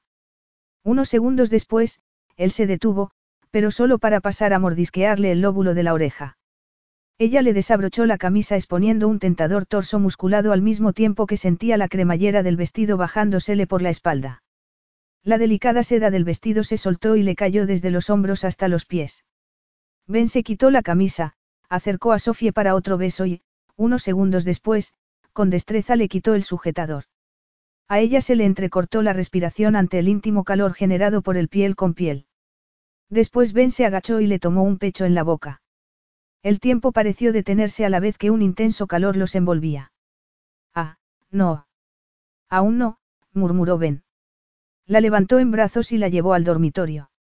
En la penumbra de la habitación, la tendió en la enorme cama. La fresca suavidad de la colcha de lino resultó chocante sobre su sobrecalentada piel, tanto que de pronto la hizo sentirse vulnerable y expuesta aún sin estar del todo desnuda. Cubriéndose con una esquina de la colcha, vio a Ben quitarse los pantalones. Las luces de la piscina, situada justo debajo del balcón, se colaban por las cortinas de gasa e iluminaban los anchos hombros de Ben, sus musculados bíceps y esos abdominales que parecían una tabla de lavar. Se quedó fascinada. Con traje estaba formidable, pero desnudo tenía una belleza primitiva que te dejaba sin aliento. Mientras él se ponía un preservativo, la invadió cierta decepción. Ben estaba actuando con responsabilidad y ella quería que lo hiciera, pero su lado más impulsivo y loco, ese que siempre guardaba en secreto, notó que Ben no parecía tan afectado por la pasión como ella. ¡Qué idiota! pensó al instante. Debería alegrarse de que Ben fuera tan contenido y pragmático. Hacer el amor sin protección se relacionaba con la confianza y el compromiso, con el matrimonio y tener bebés. Ellos no habían llegado a ese punto aún. Y lo último que quería era que Ben descubriera lo inexperta que era. Si se enteraba de que esa sería la segunda vez que hacía el amor, que él había sido su única pareja y que las dos veces ella había sido la incitadora, daría la imagen de estar demasiado necesitada y demasiado comprometida con él. Y dado el problema de Ben con el compromiso, eso lo espantaría. El repentino recuerdo de cómo se había sentido un año atrás, al despertarse y encontrarse sola en la cama, reforzó su determinación. Respirando hondo, intentó olvidar todo aquello que aún seguía vivo en su memoria y que se había negado a desaparecer. Quería empezar de cero, quería un nuevo comienzo para los dos. La cama se hundió bajo el peso de Ben cuando se tendió a su lado. Con la mirada le recorrió el cuerpo, ahora envuelto por la preciosa colcha blanca, y frunció el ceño. Me he perdido algo. No pasa nada, Sofía intentó obviar el ataque de nervios, forzó una sonrisa y apartó la colcha. Tardabas demasiado. Con un movimiento decidido, tumbó a Ben boca arriba y se le sentó encima. Se agachó para besarlo en la boca, muy despacio, a conciencia. Tomar la iniciativa resultaba empoderador. La última vez que habían hecho el amor, se había dejado llevar por la intensidad de las sensaciones y las emociones. Pero esta vez sería distinto. Esta vez no perdería el control. Capítulo 5. Ben la sujetaba por la cintura mientras el beso se intensificaba. Ahora lo único que tenía que hacer Sofía era centrarse en recordarle la poderosa química que los había unido desde el principio y que había permanecido aún después de que él la dejara plantada un año atrás. Necesitaba que la valorara, que luchara por tener una relación seria ella y que no parara hasta que por fin ella le dijera que sí. Pensar en decir que sí a una proposición de matrimonio la dejó paralizada. Se había precipitado, probablemente porque en su trabajo estaba acostumbrada a visualizar, y había visto potencial en Ben. Pero lo cierto era que él tendría que espabilar antes de que ella se planteara tenerlo en cuenta para el papel de marido. ¿Qué he hecho? preguntó Ben con cautela. Nada, todavía, respondió ella deslizando una mano sobre su torso, y más abajo. Espero que eso esté a punto de cambiar. Al segundo él se le había tendido encima. Al notar sus dedos en la cinturilla de las braguitas, Sofía alzó las caderas para que se las pudiera bajar. Se quedó sin respiración cuando lo sintió alojarse entre sus muslos. Es lo bastante rápido para ti. Murmuró Ben sin dejar de mirarla mientras se adentraba en ella. Sofía tomó aire cuando su interior se acomodó a él. Diría que, está bien así. Lo agarró de los hombros e intentó respirar, intentó controlar las exquisitas sensaciones que la recorrían mientras él se retiraba para embestirla otra vez. Pero respirar resultaba complicado cuando el placer, ardiente e insoportable, estaba apoderándose de ella. La intensa sensación que se le arremolinó en el vientre se fue tensando hasta desfragmentarse lanzándola a una espiral de placer. Unos largos minutos después, Sofía se despertó con las caricias de Ben en la espalda. Las arrolladoras sensaciones de antes la recorrieron de nuevo, tensándole cada músculo, cada célula del cuerpo. Ben, apoyado en un codo, la besó en la boca tomándose su tiempo. Esta vez hicieron el amor más despacio, y el placer fue tan intenso y prolongado que, cuando llegó al clímax, se le saltaron las lágrimas. Sabía que era peligroso sentir demasiado y dejar que Ben lo viera. Pero no pudo evitarlo porque, por muy inexplicable que fuera, hacer el amor con Ben era como volver a casa. La luz de la luna despertó a Ben. Miró la hora en el reloj de la mesilla. Eran algo más de las cuatro. Sofía estaba tumbada con la cabeza en su hombro y un brazo sobre el pecho, como si incluso durmiendo quisiera estar aferrada a él. Pero sabía que el deseo que ella sentía era efímero y pronto quedaría desplazado por la realidad de su riqueza y su vida privilegiada. Por mucho que él acabara de heredar, no tenía cabida en el mundo de los mesena. Era una realidad que conocía bien, lo había visto en sus propios padres. A pesar de la pasión que los había unido, habían formado una pareja muy dispar, el vaquero impetuoso que había encontrado petróleo en su destartalado rancho y la fría y sofisticada heredera que se había marchado cuando él se había arruinado. A Ben le había ocurrido lo mismo tras su compromiso, y, por muy preciosa que fuera Sofie, por mucho que la deseara, no podía permitirse volver a pasar por lo mismo. Además, sabía que era igual de implacable que sus hermanos. Que esa noche lo hubiera seducido y luego hubiera empezado a hablar de negocios más o menos demostraba que tenía dobles intenciones. Lo único sincero que habían compartido había sido el sexo, y había sido espectacular. Pensativo y melancólico, observó cómo la plateada luz de la luna le caía sobre los pómulos iluminándole la nariz y los labios y dotando a sus sedosas pestañas de un fascinante aire de misterio. Ahí tendida, desnuda entre las sábanas de lino enmarañadas, Sofía tenía una belleza atemporal que lo removió por dentro y le hizo sentir que era suya. Desechó ese pensamiento romántico porque no tenía cabida en su práctica y pragmática vida. Y ahí estaba el problema, había ido a la fiesta con la intención expresa de ponerle fin a su obsesión por Sofía Mesena. Había esperado no desearla al verla, pero esa esperanza se había esfumado al instante. Solo verla girando la cabeza, ver esos preciosos pómulos, había sido su perdición. Y cuando le había echado el vaso de agua por encima, su destino había quedado sellado. Los celos de Sofía habían desatado una respuesta inmediata en él, hasta que ella había empezado a hablar de negocios. Ahí había vuelto a la realidad. Y, aún así, su obsesión por Sofía no había cambiado. Había sido un error, pero al menos ahora sabía que tenía que ponerle fin. Contuvo las ganas de acercarla más así porque sabía que sería incapaz de no volver a hacerle el amor. Por eso, con delicadeza, se apartó, salió de la cama y recogió su ropa. Se vistió y se dirigió a la habitación que tenía reservada. Tras una ducha rápida, pidió que le llevaran su jeep a la entrada. Mientras cruzaba el vestíbulo, supo que no podía volver a irse de ese modo. Se detuvo en recepción.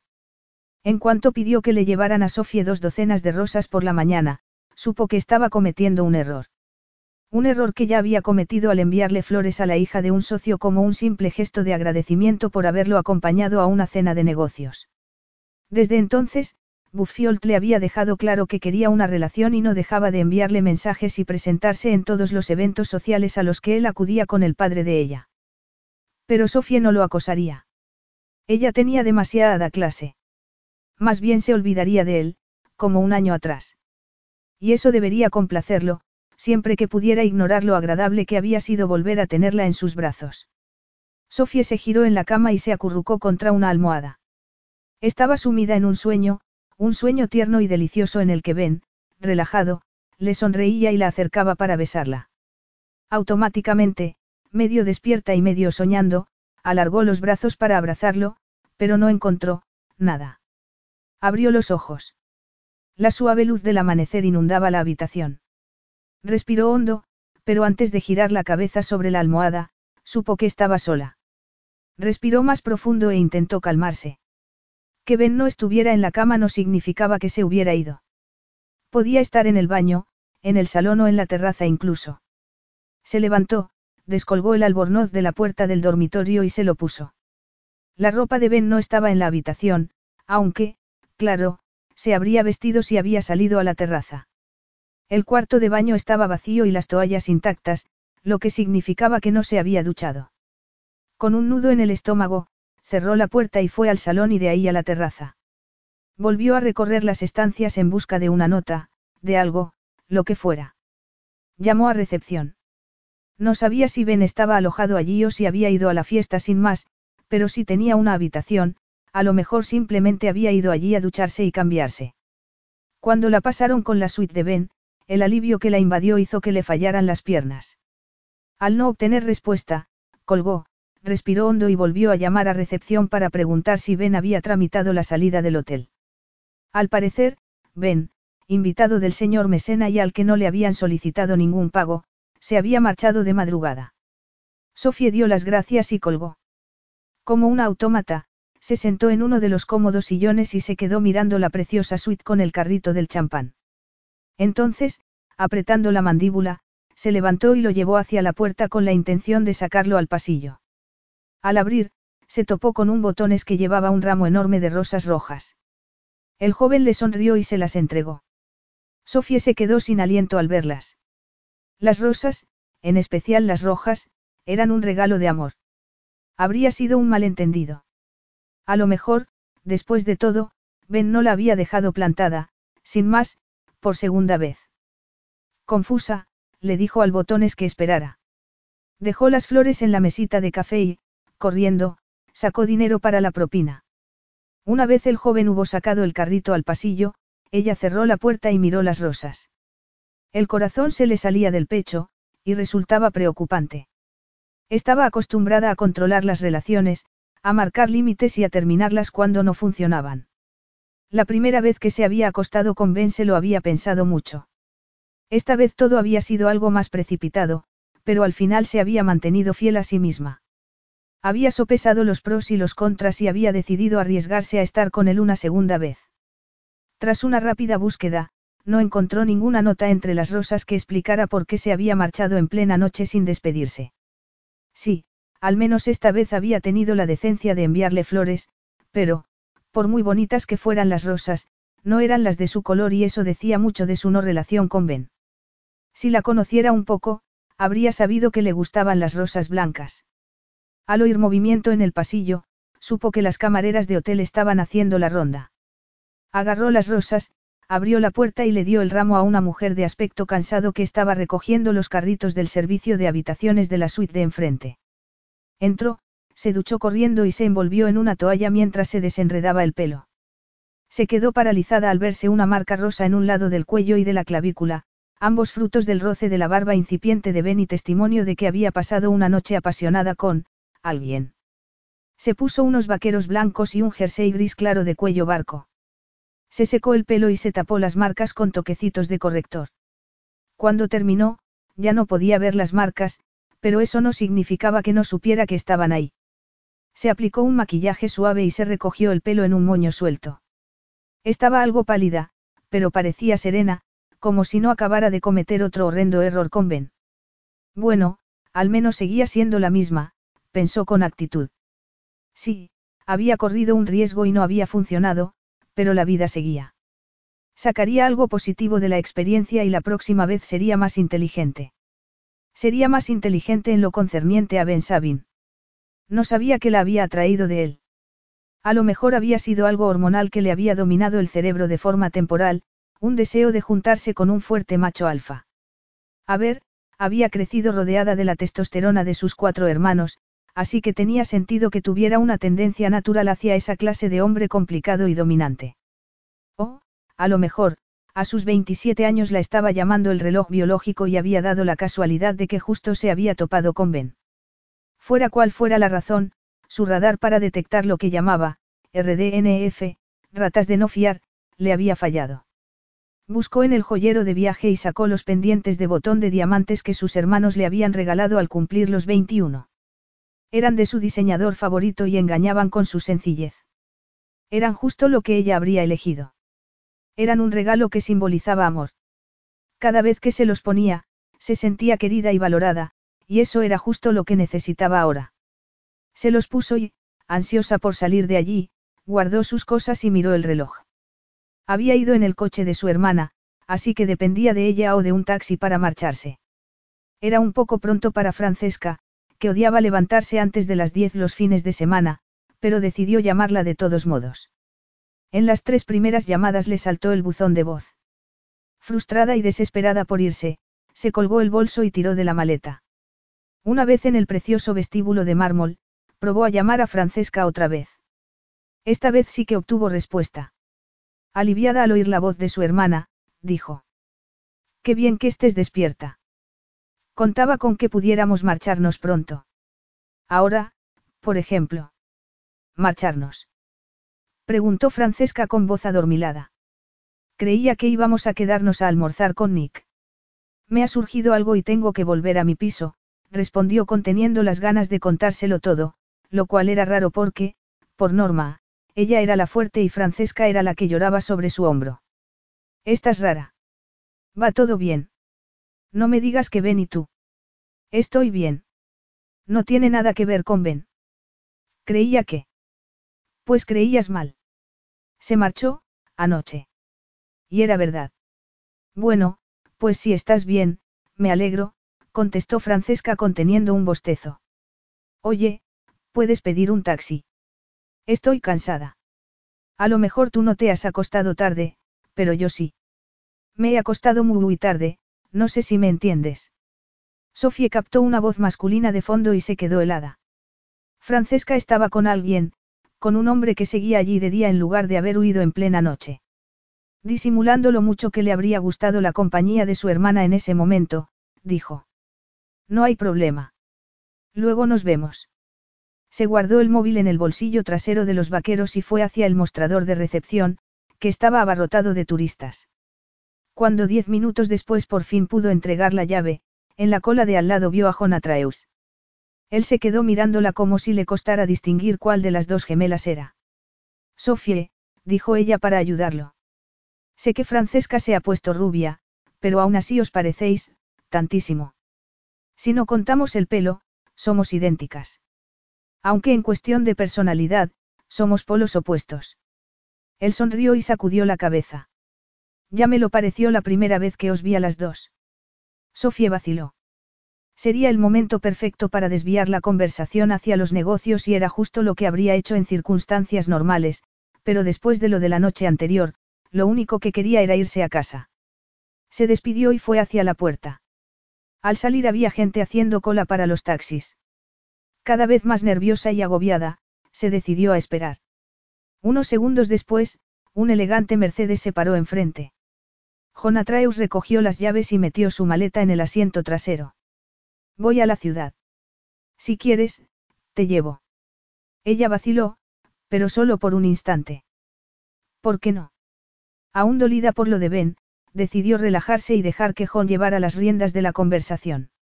Le contó que se quedaría en la ciudad una noche más porque tenía una reunión muy importante con un grupo de franquicias de lujo. Ella asintió a pesar de no estar muy metida en la conversación, que, en circunstancias normales, le habría resultado fascinante. John frenó en un semáforo y luego aceleró con suavidad para efectuar el cruce. Sofía vio una furgoneta girando hacia el lado de él, que frenó de inmediato. Aún así, se produjo un fuerte choque y saltaron los airbags. Era su segundo accidente en un año. Habría un tercero. Miró a Johnny, preocupada, vio que estaba inconsciente. Se desabrochó el cinturón y se acercó. Ya que su madre era técnica sanitaria y se había asegurado de que sus hijas tuvieran las nociones básicas, Sofía sabía qué hacer. La respiración de John era regular, pero no respondía a lo que le decía. Sin duda, estaba inconsciente. Le estaba saliendo un chichón en la frente. Alguien abrió la puerta y la ayudó a salir. Sofía hizo intención de sacar el móvil, pero la mujer que la había ayudado le indicó que ya había llamado a emergencias y que había una ambulancia en camino. Capítulo 6. Dos horas después, Sofía seguía esperando en urgencias.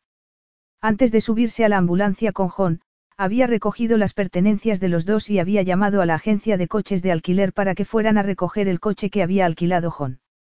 Mientras esperaba a que los médicos terminaran de atenderlo, había sacado la tableta y el teléfono y se había puesto al día con el correo. Al ser domingo, no había tenido que hacer ninguna llamada de trabajo, así que había aprovechado para revisar la propuesta que le había expuesto a Nick y que ahora tendría que presentarle a John. Mientras lo hacía, no pudo evitar recordar las palabras de Ben de la noche anterior, vas a hacer negocios con Nick, como si fuera inconcebible que estuviera cerrando acuerdos al nivel al que operaban Nick y él. No quería pensar en Ben, pero las horas que habían pasado juntos le impedían concentrarse en otra cosa. No dejaba de recordar cada momento de la noche anterior intentando averiguar qué había ido mal. Ahora que lo pensaba, se había equivocado por completo al hablar de negocios. Lo había hecho con la intención de que él viera que tenía aspiraciones, que tenía una vida, y que esa vida incluía un negocio próspero que había construido de la nada.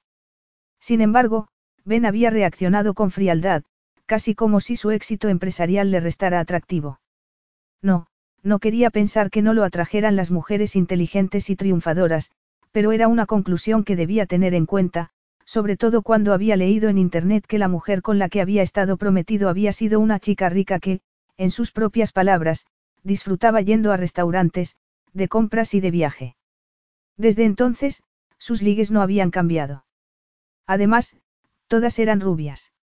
Hablando de rubias, de pronto se le ocurrió que tal vez Ben se había marchado de forma tan repentina porque tenía otra cita con Buffy. Furiosa, entró en su cuenta de una red social. Llevaba semanas sin entrar porque había estado muy ocupada redactando la propuesta para Nick, pero en cuanto accedió, supo que había cometido un error. El interés de Buffy por Ben había crecido exponencialmente. A pesar de tener una agenda laboral muy cargada, al parecer Ben sacaba tiempo para acompañar a Buffy a muchos eventos. Ahí estaban las fotos de los dos en la inauguración del nuevo edificio del padre de ella en Manhattan, Buffy en una de las obras de Ben con un casco protector, Buffy, con un diminuto bikini que dejaba ver sus tatuajes, posando con Ben en el yate de su padre.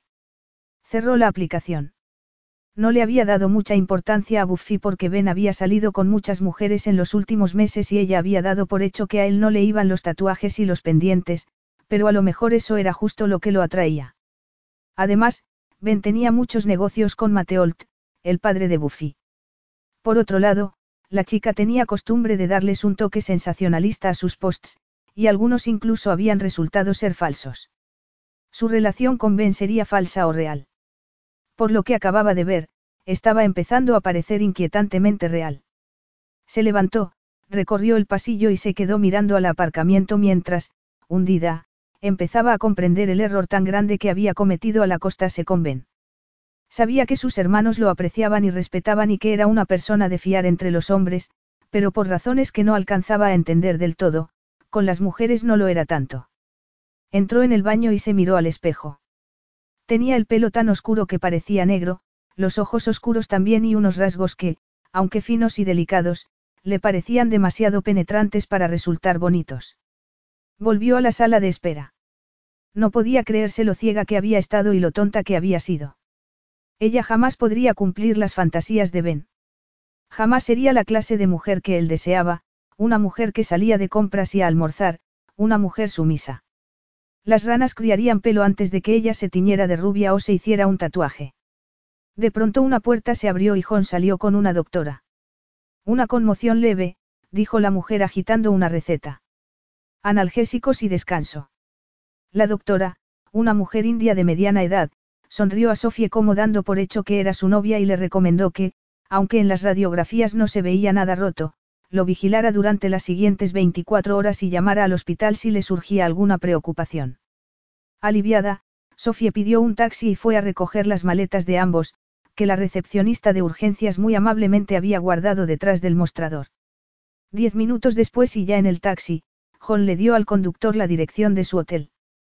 Por cierto, gracias, Francesca, añadió con una sonrisa.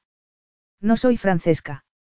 Pues entonces debes de ser la otra gemela, ¿eh, Sofie? Sí, soy Sofie.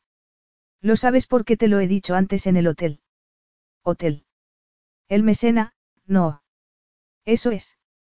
Estuviste allí anoche. ¿No te acuerdas? Anoche.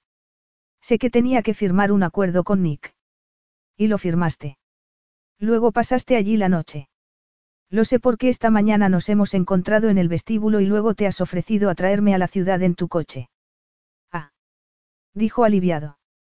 Así que por eso estás conmigo. Creía que a lo mejor era porque. ¿Por qué narices has pensado que podría haberme acostado contigo? Dijo Sofía y, al ver la mirada del conductor por el retrovisor, bajó la voz. Te parezco la clase de mujer que se acuesta con un hombre al que apenas conoce. Eh, no. No, no, claro que no. Oye, perdona, no sé por qué he pensado que podríamos habernos acostado. No sé por qué por un instante me ha dado esa, sensación. Pero tienes razón, apenas nos conocemos. Vale, contestó fulminándolo con la mirada como para dejarle claro que ella jamás estaría interesada en él. Me alegro de que lo hayamos aclarado. John era un hombre agradable, pero no era su tipo. Por desgracia, parecía que a ella solo la atraían los hombres complicados, dominantes y de poco fiar. Respiró hondo e hizo un esfuerzo por relajarse. Estaba furiosa por haberse acostado con Ben y lo estaba pagando con John. Al llegar al hotel de John, el vehículo se detuvo detrás de una hilera de taxis. Sofía se extrañó al ver una furgoneta de prensa en la entrada. Miró a John, que estaba con la cabeza apoyada en el reposacabezas y los ojos cerrados. La doctora sabe que tienes pérdida de memoria. Me ha preguntado qué día es, pero no se ha dado cuenta de que llevo un reloj inteligente. Entonces, ¿qué es lo último que puedes recordar? Recuerdo que ayer por la mañana me registré aquí y que tuve unas reuniones de negocios. Y después, nada. ¿Recuerdas que esta tarde tienes una reunión? Él miró el reloj, abrió una aplicación y murmuró algo. ¿Cómo sabes lo de la reunión? Me lo contaste poco antes de tener el accidente. Aunque sé qué día es, sigo pensando que es sábado. Cielos, he perdido un día. Metió la mano en el bolsillo. No tengo el móvil. Debo de habérmelo dejado en el coche. Tu teléfono está aquí, dijo ella sacándoselo del bolso. Se te ha roto la pantalla. Lo he encontrado en la carretera. Creo que le ha pasado un coche por encima. John intentó encenderlo, pero se dio por vencido. Bueno, da igual, recuerdo la hora y la dirección de la reunión, lo cual es raro porque no puedo recordar las últimas 24 horas. Sofía pagó al conductor y bajaron del taxi. Un botón escargó las maletas y saludó a John por su nombre. Al momento estaban en el elegante vestíbulo de uno de los hoteles más caros de Miami, y cuando Sofía vio un cartel anunciando la sala en la que se celebraba el lanzamiento de una nueva generación de teléfonos inteligentes, El estómago le dio un vuelco. Eso significaba que habría medios de comunicación. Muchos. Mientras esperaban a que le dieran a John una llave nueva, porque la otra parecía haberse quedado en el coche, miró a su alrededor y se quedó paralizada al ver un rostro familiar, Sally Parker, una periodista que había estado en la fiesta de Nicky que seguro que la había visto echarle encima el vaso de agua a Ben. Si ahora la veía ahí con John Atreus. Colorada, intentó pasar desapercibida, pero cuando se apartaron del mostrador después de recoger la llave, John se tropezó con la maleta de otro huésped. Sofía lo agarró del brazo para evitar que se cayera y él acabó haciéndole perder el equilibrio, aunque finalmente se puso recto y la sujetó por los brazos. Seguro que no quieres nada conmigo. Le preguntó John con tono divertido. Segurísimo. Sofía oyó el zumbido de una cámara justo cuando se soltó de él. Sin embargo, a juzgar por la expresión de Sally Parker, no estuvo lo bastante rápida. Genial. Cuando Ben la había dejado plantada un año atrás, se había sentido tan dolida y traicionada que a propósito le había mencionado a una columnista que estaban saliendo. Unos días después, había ido a un baile benéfico con otro hombre y durante una semana entera la prensa había dicho que a Ben lo habían abandonado. Conociendo a Parker, resucitaría esa historia y hablaría de un vulgar triángulo amoroso. Aunque, por mucho que detestara esa clase de prensa, tal vez, después de que Ben la hubiera dejado por segunda vez, una nueva farsa con otro hombre no sería algo tan desastroso. No lo había planeado, al menos no esta vez, pero ya le había funcionado antes, así que ¿por qué no iba a volver a funcionar? Cuando Ben oyera que la habían sorprendido de camino a la habitación de hotel de John solo horas después de haberse acostado con él, entendería que lo había plantado, categóricamente, una vez más. Calmada y con premeditación, Sofía agarró a John del brazo de camino a los ascensores. ¿Sabes? Los golpes en la cabeza son engañosos. No deberías estar solo por si surge alguna complicación. Complicación. Yo una vez tuve una conmoción cerebral y el dolor de cabeza suele persistir. Es probable que los analgésicos te den sueño, así que te va a costar concentrarte. Deberías cambiar de fecha la reunión. Imposible. Son japoneses y vienen con un intérprete. Solo estarán en la ciudad un día, así que es la única oportunidad. Las puertas se abrieron y, una vez el ascensor empezó a subir, Sofía añadió. Entonces te propongo algo, resulta que hablo un poco de japonés y estaría encantada de ayudarte durante la reunión. Además, si lo necesitas, puedo incluso quedarme a pasar la noche para asegurarme de que estás bien. Como amiga, estrictamente. Para cuando volvieron de la reunión en otro hotel, que por suerte estaba a solo una manzana, John estaba blanco como el papel. Mientras esperaban el ascensor, Sophie, al ver que Sally Parker seguía en el vestíbulo, decidió hablar con su familia antes de que saltara la noticia. Lo más efectivo sería hablar con su madre para avisarla de que pasaría la noche en el hotel de Home por razones médicas, con el fin de que, si Nico cualquiera de sus hermanos oían algo, su madre apaciguara la situación. Como era de esperar, cuando la llamó y mencionó el accidente, Luisa sacó la conclusión de que su hija estaba herida. Y cuando por fin se calmó, insistió en hablar con John para comprobar por sí misma si debería o no volver al hospital. Tras la conversación, John al parecer recibió el visto bueno y le devolvió el teléfono a Sophie, que se preparó para la inevitable conversación sobre por qué iba a quedarse cuidando de él. Evitando la mirada de John, Sophie intentó hablar con tono neutro y animado. John tiene negocios con Nick. Esta mañana me ha traído a la ciudad después de la fiesta de Nick y da la casualidad de que llevo tiempo queriendo presentarle una propuesta de negocio. Aunque ahora mismo, desde luego, no lo haría, no quería aprovecharse de Atreus, que estaba herido y débil. Se produjo un pequeño silencio. Nick me ha dicho que iba a hacer negocios con Atreus, y es genial. Parece un buen tipo. Aunque lo de Ben es una pena. ¿Sabes lo del acuerdo con Ben?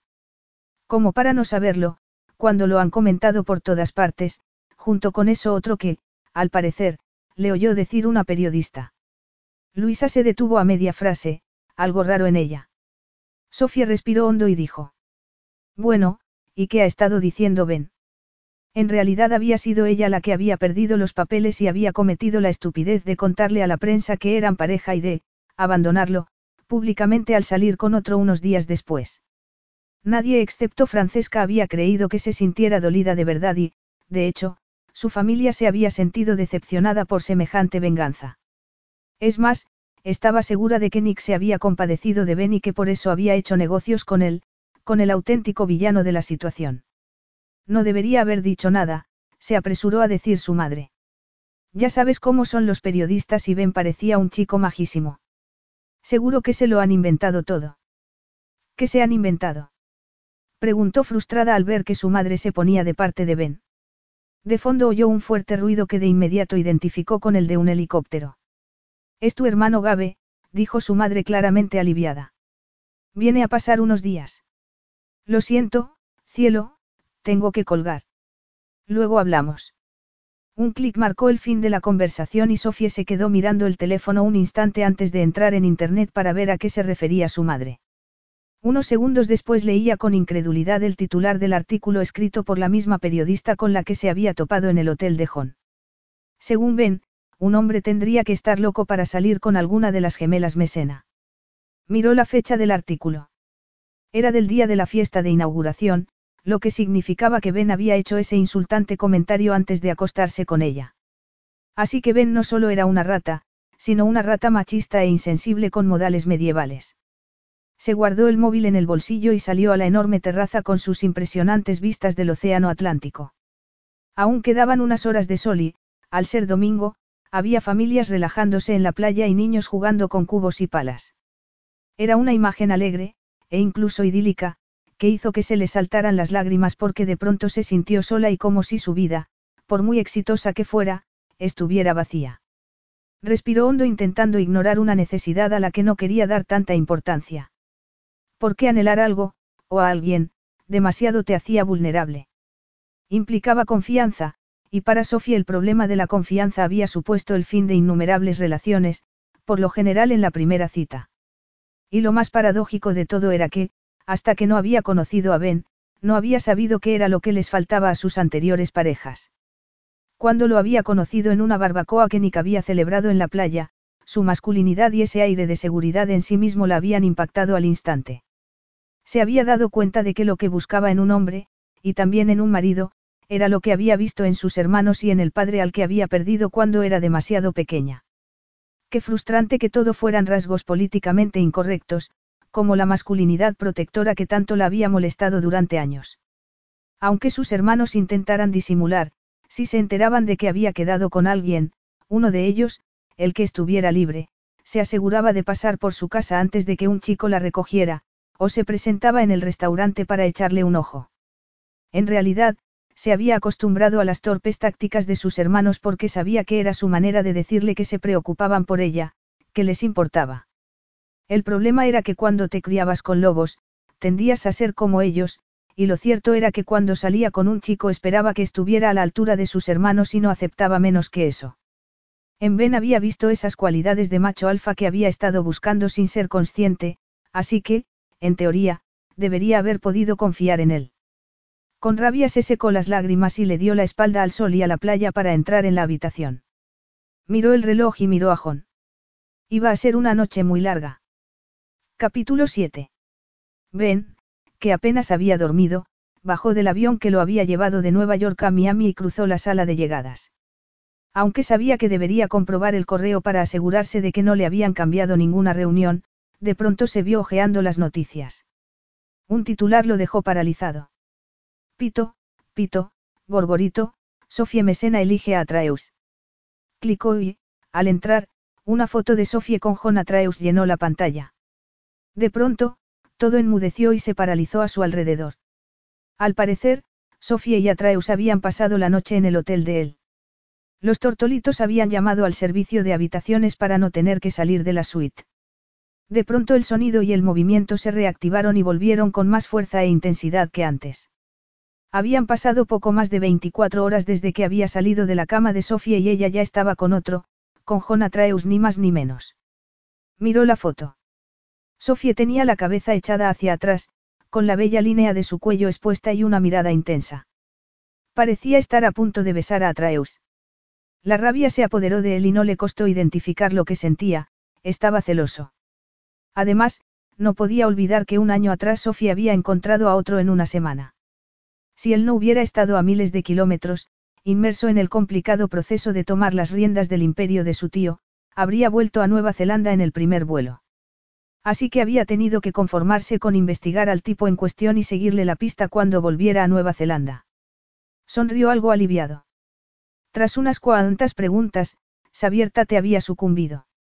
Al parecer, Sofía lo había elegido en un club y habían llegado a un acuerdo, ella se lo presentaría a su hermano Gabriel, que dirigía el banco de la familia y, a cambio, él haría lo que le había pedido.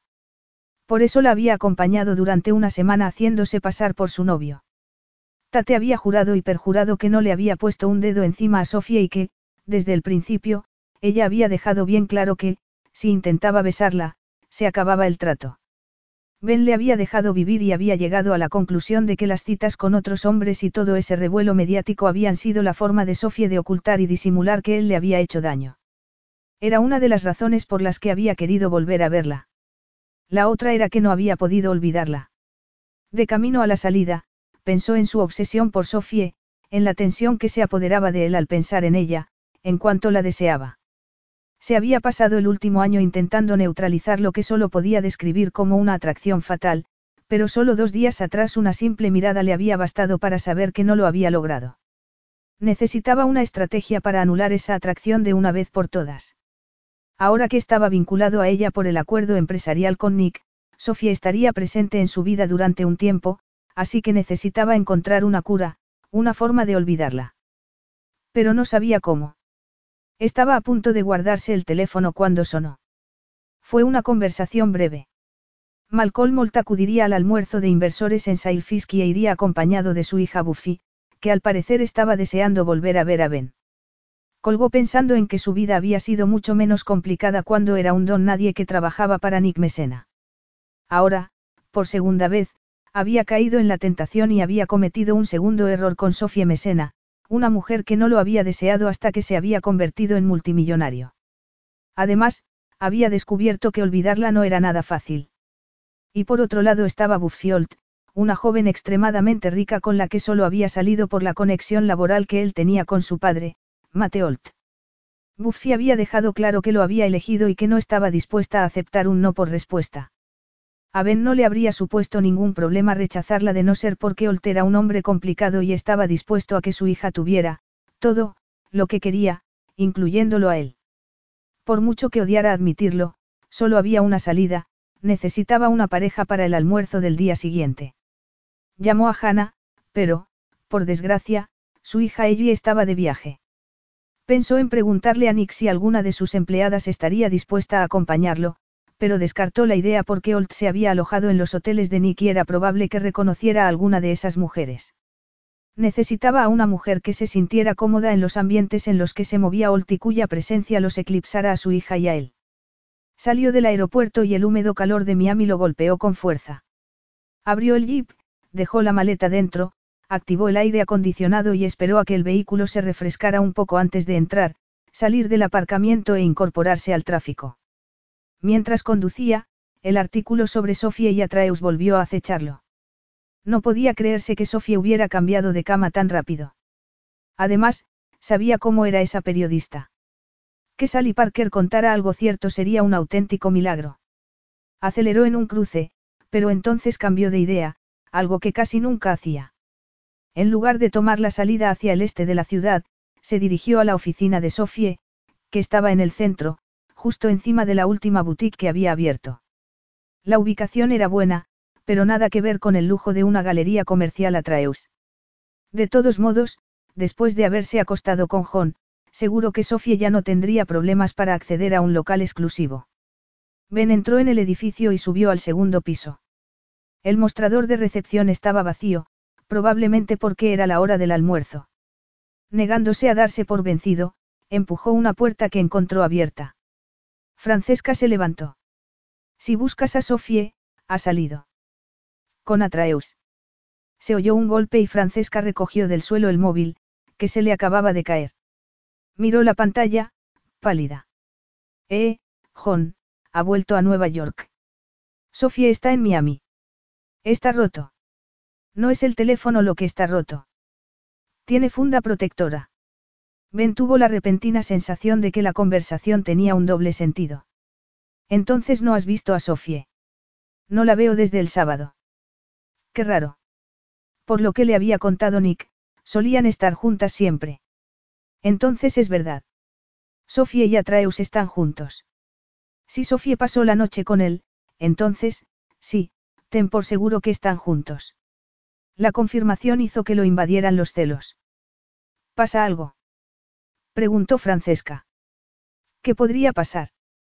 Que quisiera volar a Nueva York y decirle a Atreus que dejara en paz a Sofie. El teléfono de Francesca sonó como si hubiera entrado un mensaje y ella lo miró antes de volver a soltarlo, pálida de nuevo. Si la buscas por algo relacionado con el negocio, puedes dejarle un mensaje. No necesito dejarle ningún mensaje. Ya tenía lo que había ido a buscar, la confirmación de que Atreus y ella eran pareja.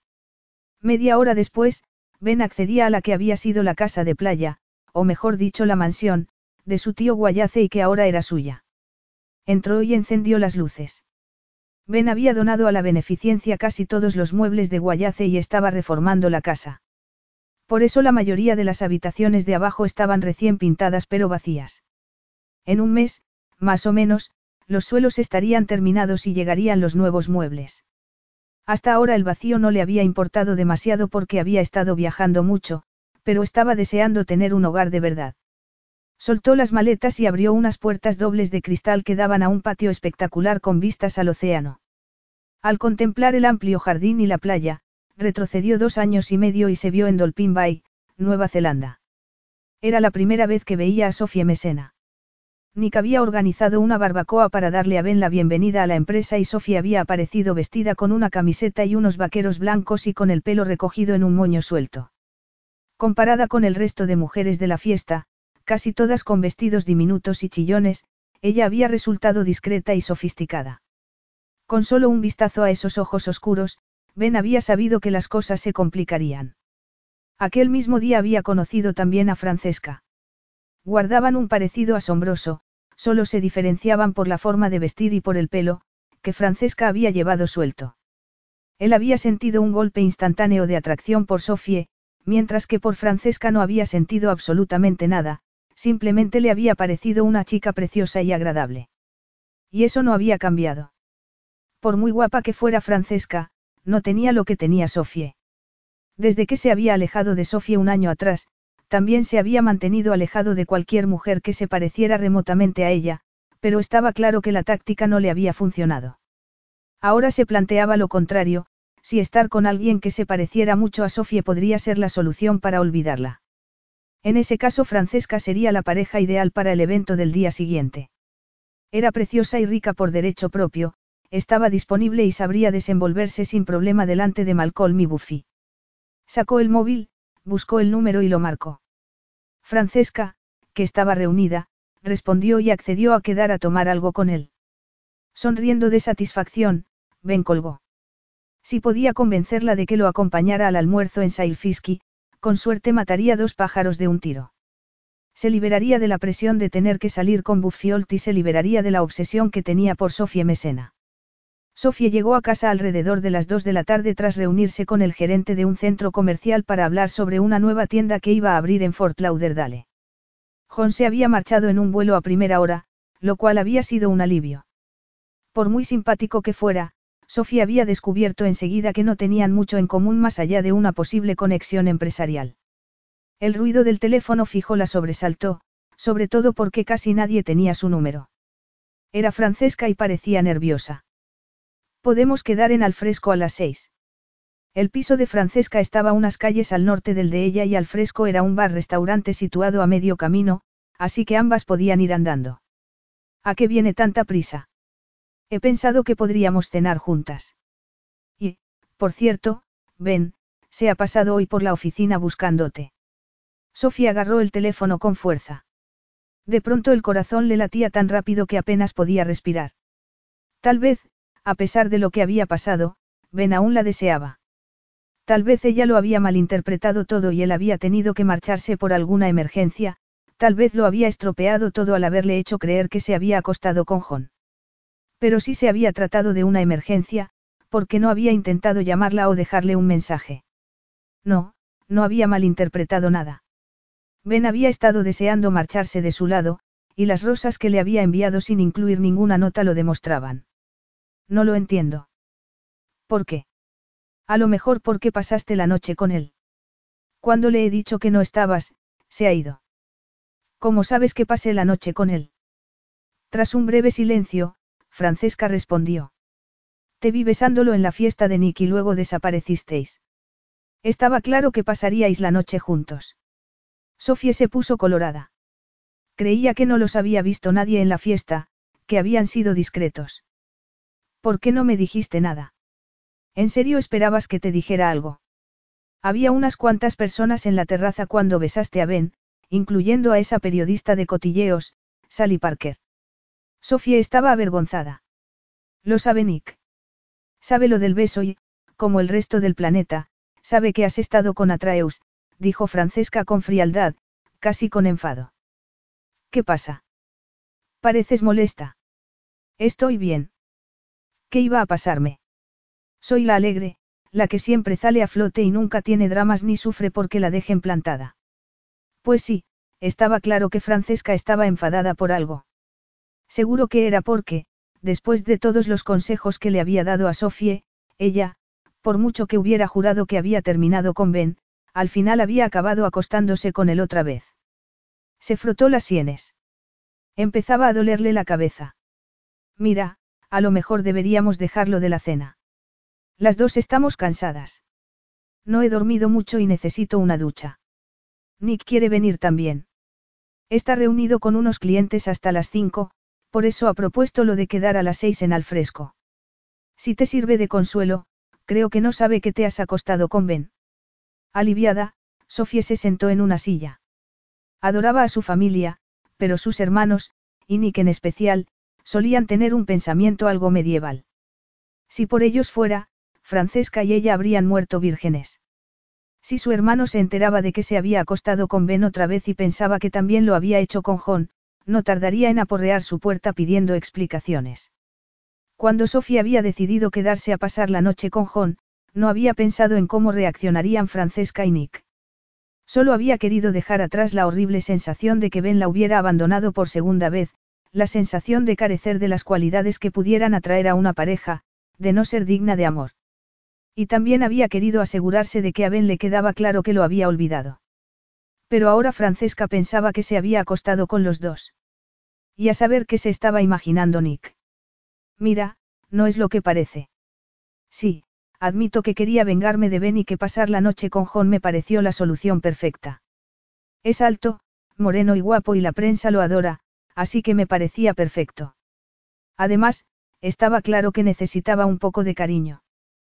Te sugirió que pasaras la noche con él. No del todo. Admito que tuve que insistirle un poco, pero al final los dos salimos ganando. Sobre todo. Ahórrame los detalles, hubo un tenso silencio. ¿Lo sabe mamá? Esa pregunta le dejó claro que Francesca creía que Sofía sentía algo por Jon. Era una ley no escrita que todos los hermanos Mesina solo hablaban a Luisa de sus parejas cuando se trataba de un probable marido o una probable esposa. Hasta la fecha ella solo le había hablado a su madre de un hombre, Ben. Y mira cómo había salido todo al final. De pronto Sofía se vio sola, sin el apoyo habitual de su hermana. A mamá le pareció bien. De hecho, la llamé desde el hotel. Pues si mamá se alegra, supongo que yo también debería alegrarme por ti. No tienes que alegrarte por mí. Jon y yo no tenemos nada.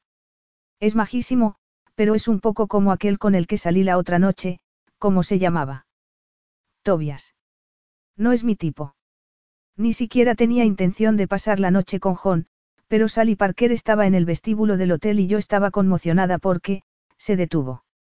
Le costaba respirar, Ben me había dejado plantada, murmuró. Otra vez. Creía que ya te habías olvidado de él. Dijiste que no volverías a tener nada con él. Al oír la preocupación en la voz de su hermana, se le saltaron las lágrimas. Soy tan tonta que cambié de opinión. Entonces pasaste la noche con Jonatraeus. Como te he dicho, eso fue solo un acuerdo. Nos ayudamos mutuamente. Bueno, para que lo sepas, Ben me ha pedido una cita. Y me estoy planteando decirle que sí. El repentino pitido indicó que Francesca había colgado. Sofía colgó el auricular y se quedó mirando a la pared unos segundos. Su hermana iba a salir con Ben. ¿Cómo era posible? En incontables ocasiones Francesca le había dicho que se olvidara de él porque le daba mala sensación y que, de todos los hombres con los que Sofía había salido, era el que menos le gustaba. Levantó el teléfono y marcó a Francesca, pero comunicaba. Frustrada, colgó y probó a llamarla por el móvil. Le saltó el buzón de voz. Dejó el móvil en la mesita de café y empezó a caminar de un lado a otro. ¿A quién estaría llamando Francesca? A Ben. Francesca y Ben juntos. No podía ser. El mundo se le puso patas arriba. Francesca era creativa y ella era más de números y organización, pero se complementaban la una a la otra. Además de hermanas, eran amigas. Y la una no salía con el novio de la otra. O al menos nunca lo habían hecho hasta que Francesca había pasado de ser Jekyll a convertirse en Ide. Aunque no quería volver a salir, ahora Sofía estaba decidida a ir a ese restaurante. Por pura costumbre, porque era la que solía ocuparse de detalles como reservar las mesas en los restaurantes, llamó al fresco. Una camarera a la que conocía bien contestó y le dijo. No hace falta que reserves, ya lo ha hecho Francesca. Pero ha reservado para las cinco, no para las seis. ¿Quieres cambiar la hora? Porque en ese caso tendré que llamarla para confirmarlo. No, a las cinco está bien. Gracias. Colgó, nerviosísima. Solo había un motivo por el que Francesca estaría en Alfresco una hora antes. Había quedado allí con alguien. Y ese alguien tenía que ser Ben. Miró el reloj y se le encogió el estómago. Ya eran casi las cinco. Por un instante se calmó, a lo mejor se equivocaba. A lo mejor su hermana no había quedado con Ben. Bueno, fuera como fuese, tenía que averiguarlo. Rápidamente y evitando ir de blanco, como era habitual en ella, si quería pasar desapercibida, se puso unos pantalones de lino verde oliva que había comprado por error y una camisa color topo. Se soltó el pelo y se puso una gorra beige que se bajó hasta que le cubrió la mitad de la cara. Se puso unas gafas de sol y sonrió al espejo.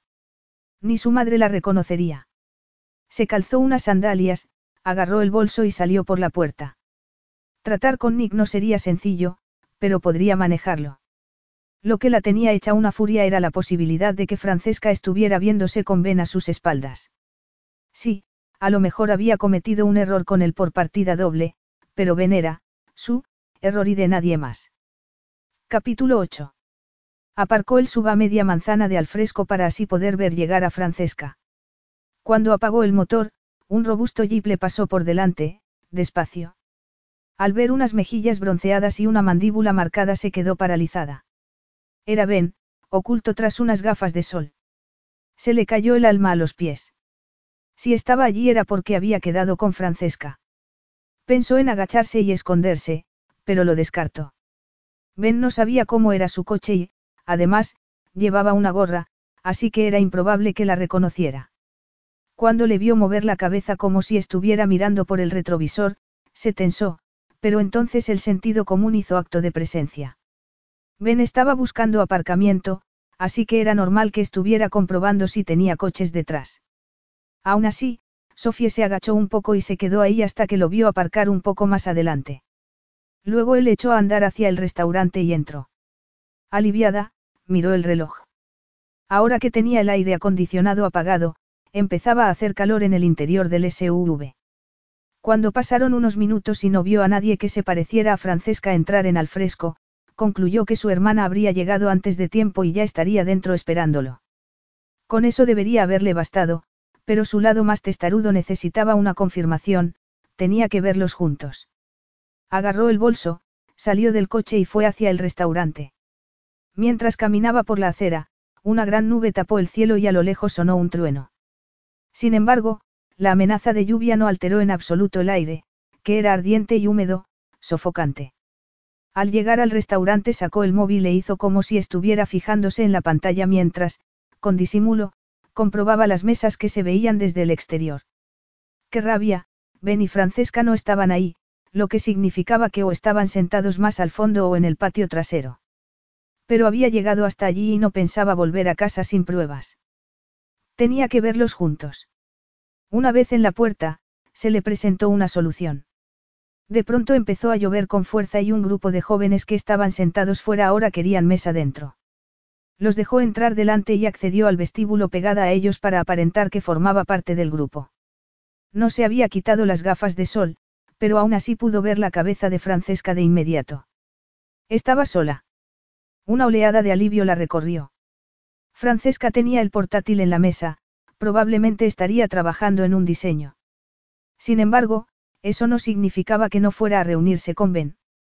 Mientras una camarera acompañaba al grupo de jóvenes a una mesa, Sofía vio a Ben entrar por la puerta de acceso al patio y sentarse frente a Francesca. Llevaba el móvil en la mano, así que lo más probable era que hubiese salido a atender una llamada. Cuando se acomodó en el asiento, levantó la cabeza y sus miradas se toparon. Primero Sofía se quedó paralizada y luego la invadieron distintas emociones, dolor, confusión y humillación. Verlo con la rubia en la fiesta de Nick la había puesto furiosa, pero esto era distinto. Francesca era su hermana. Ben había cruzado una línea imperdonable. Dio media vuelta y salió a la calle en dirección al coche. Se quitó las gafas de sol y las guardó. Estaba cerca del SUV cuando un trueno retumbó. Alegrándose de haber echado un paraguas pequeño, lo sacó del bolso y lo abrió. Unos segundos después, una lluvia torrencial comenzó a caer. Entonces, una especie de instinto la hizo mirar atrás y vio la inconfundible figura de Ben saliendo del restaurante. Se le aceleró el corazón y apretó el paso descartando la idea de que Ben estuviera yendo tras ella. Seguro que solo se dirigía a su jeep. Después de todo, cuando la había visto, ella estaba en un vestíbulo con poca luz y llevaba gafas y ropa de camuflaje, prácticamente. ¿Cómo podía haberla reconocido? ¿Y por qué debía preocuparle que la hubiera reconocido? Ella no había hecho nada malo. Solo había querido confirmar si su hermana gemela había quedado con su examante. Furiosa consigo misma por dejarse llevar por el pánico, se obligó a calmarse y aminoró el paso. Entonces Ben la llamó. Sofía respiró hondo intentando no perder los nervios. Si no respondía y seguía andando como si el nombre de, Sofía, no significara nada para ella, a lo mejor Ben pensaba que se había equivocado. A través de la cortina de lluvia vio su SUV. Con dedos temblorosos, encontró las llaves y abrió. Un lejano trueno indicó que el brusco y breve chubasco se retiraba. La lluvia cesó como si alguien hubiera cerrado un grifo. Ella cerró el paraguas y agarró el tirador de la puerta. Sin embargo, ese momento triunfante quedó interrumpido por una profunda voz. Cielos, eres tú. Sofía abrió la puerta, pero, antes de poder subir al coche, una mano le rodeó la cintura y casi le paró el corazón. Se giró, furiosa porque Ben la hubiera tocado, a pesar de que la había soltado al instante. Lo miró y con satisfacción vio que, mientras que ella estaba relativamente seca, él estaba calado hasta los huesos. ¿Te he dado permiso para seguirme o tocarme? La respuesta a las dos preguntas es, no. ¿Qué haces aquí? Sofía sacudió el paraguas y lo metió en el asiento trasero. No es asunto tuyo, pero yo también había quedado con Francesca. Pensé que era a las seis, dijo él algo sonrojado. Pues he llegado pronto. Muy pronto. Ya habías aparcado cuando he llegado yo. Insinúas que te estoy espiando. ¿Qué te hace pensar que querría espiarte? Él le quitó la gorra. Tu ropa, para empezar.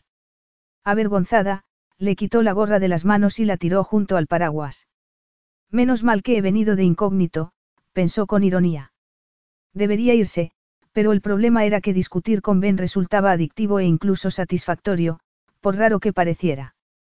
¿Y qué sabes tú de cómo visto o de mí en general? Hemos tenido dos citas. Bueno, en realidad no cuentan como citas porque nunca me has pedido una. Fue sexo casual, lo cual es horrible teniendo en cuenta que fuiste el primero. ¿El primero qué? Sofía se quedó paralizada, aunque no tenía sentido disimular lo que había estado a punto de decir porque, a juzgar por la expresión de Ben, él lo había captado. Ben se sintió como si le hubieran dado una patada en el pecho. Estás diciéndome que hace un año, antes de que hiciéramos el amor, eras virgen. Sofía, con la mirada vacía, respondió. Bueno, ha sido muy divertido, pero tengo que irme. Y con esa respuesta Ben tuvo la confirmación.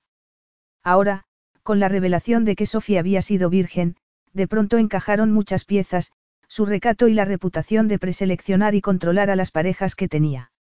Además, ese dato también podría explicar que hubieran tardado en meterse en la cama 18 meses de pura atracción. Ahora entendía por qué Sofía se había enfadado tanto cuando se había marchado así aquella primera vez. En aquel momento Ben había pensado que ella se había propuesto seducirlo porque acababa de convertirse en heredero de una fortuna, pero esa era una estrategia propia de una mujer más experimentada. Saber que entonces había sido virgen le daba una nueva perspectiva a lo sucedido. Por un instante se planteó que Sofía hubiera podido intentar utilizar su virginidad para cazarlo, pero lo descartó de inmediato por el simple hecho de que dudaba que hubiera llegado a enterarse nunca de no ser por lo que acababa de pasar. Ella nunca se lo había dicho. Pero saberlo ahora lo cambiaba todo. Estaba empezando a entender que, a diferencia de muchas de las mujeres con las que había salido, lo que veías de Sofía solo era la punta del iceberg. Llegar a conocer bien a Sofía Mesena era como pelar una cebolla e ir encontrando unas capas fascinantes a la vez que frustrantes. Y lo más curioso de todo era que eso le daba sentido a su obsesión, porque si Sofía hubiera sido una persona fácil de descubrir, él se habría alejado de ella sin mirar atrás. El sonido de un teléfono traspasó el ruido del tráfico y de los truenos que retumbaban a lo lejos. Sofie, fulminándolo con la mirada, se sacó el móvil del bolso y se giró para contestar. Al oír el nombre de, John, Ben se tensó. Seguro que era John Atreus.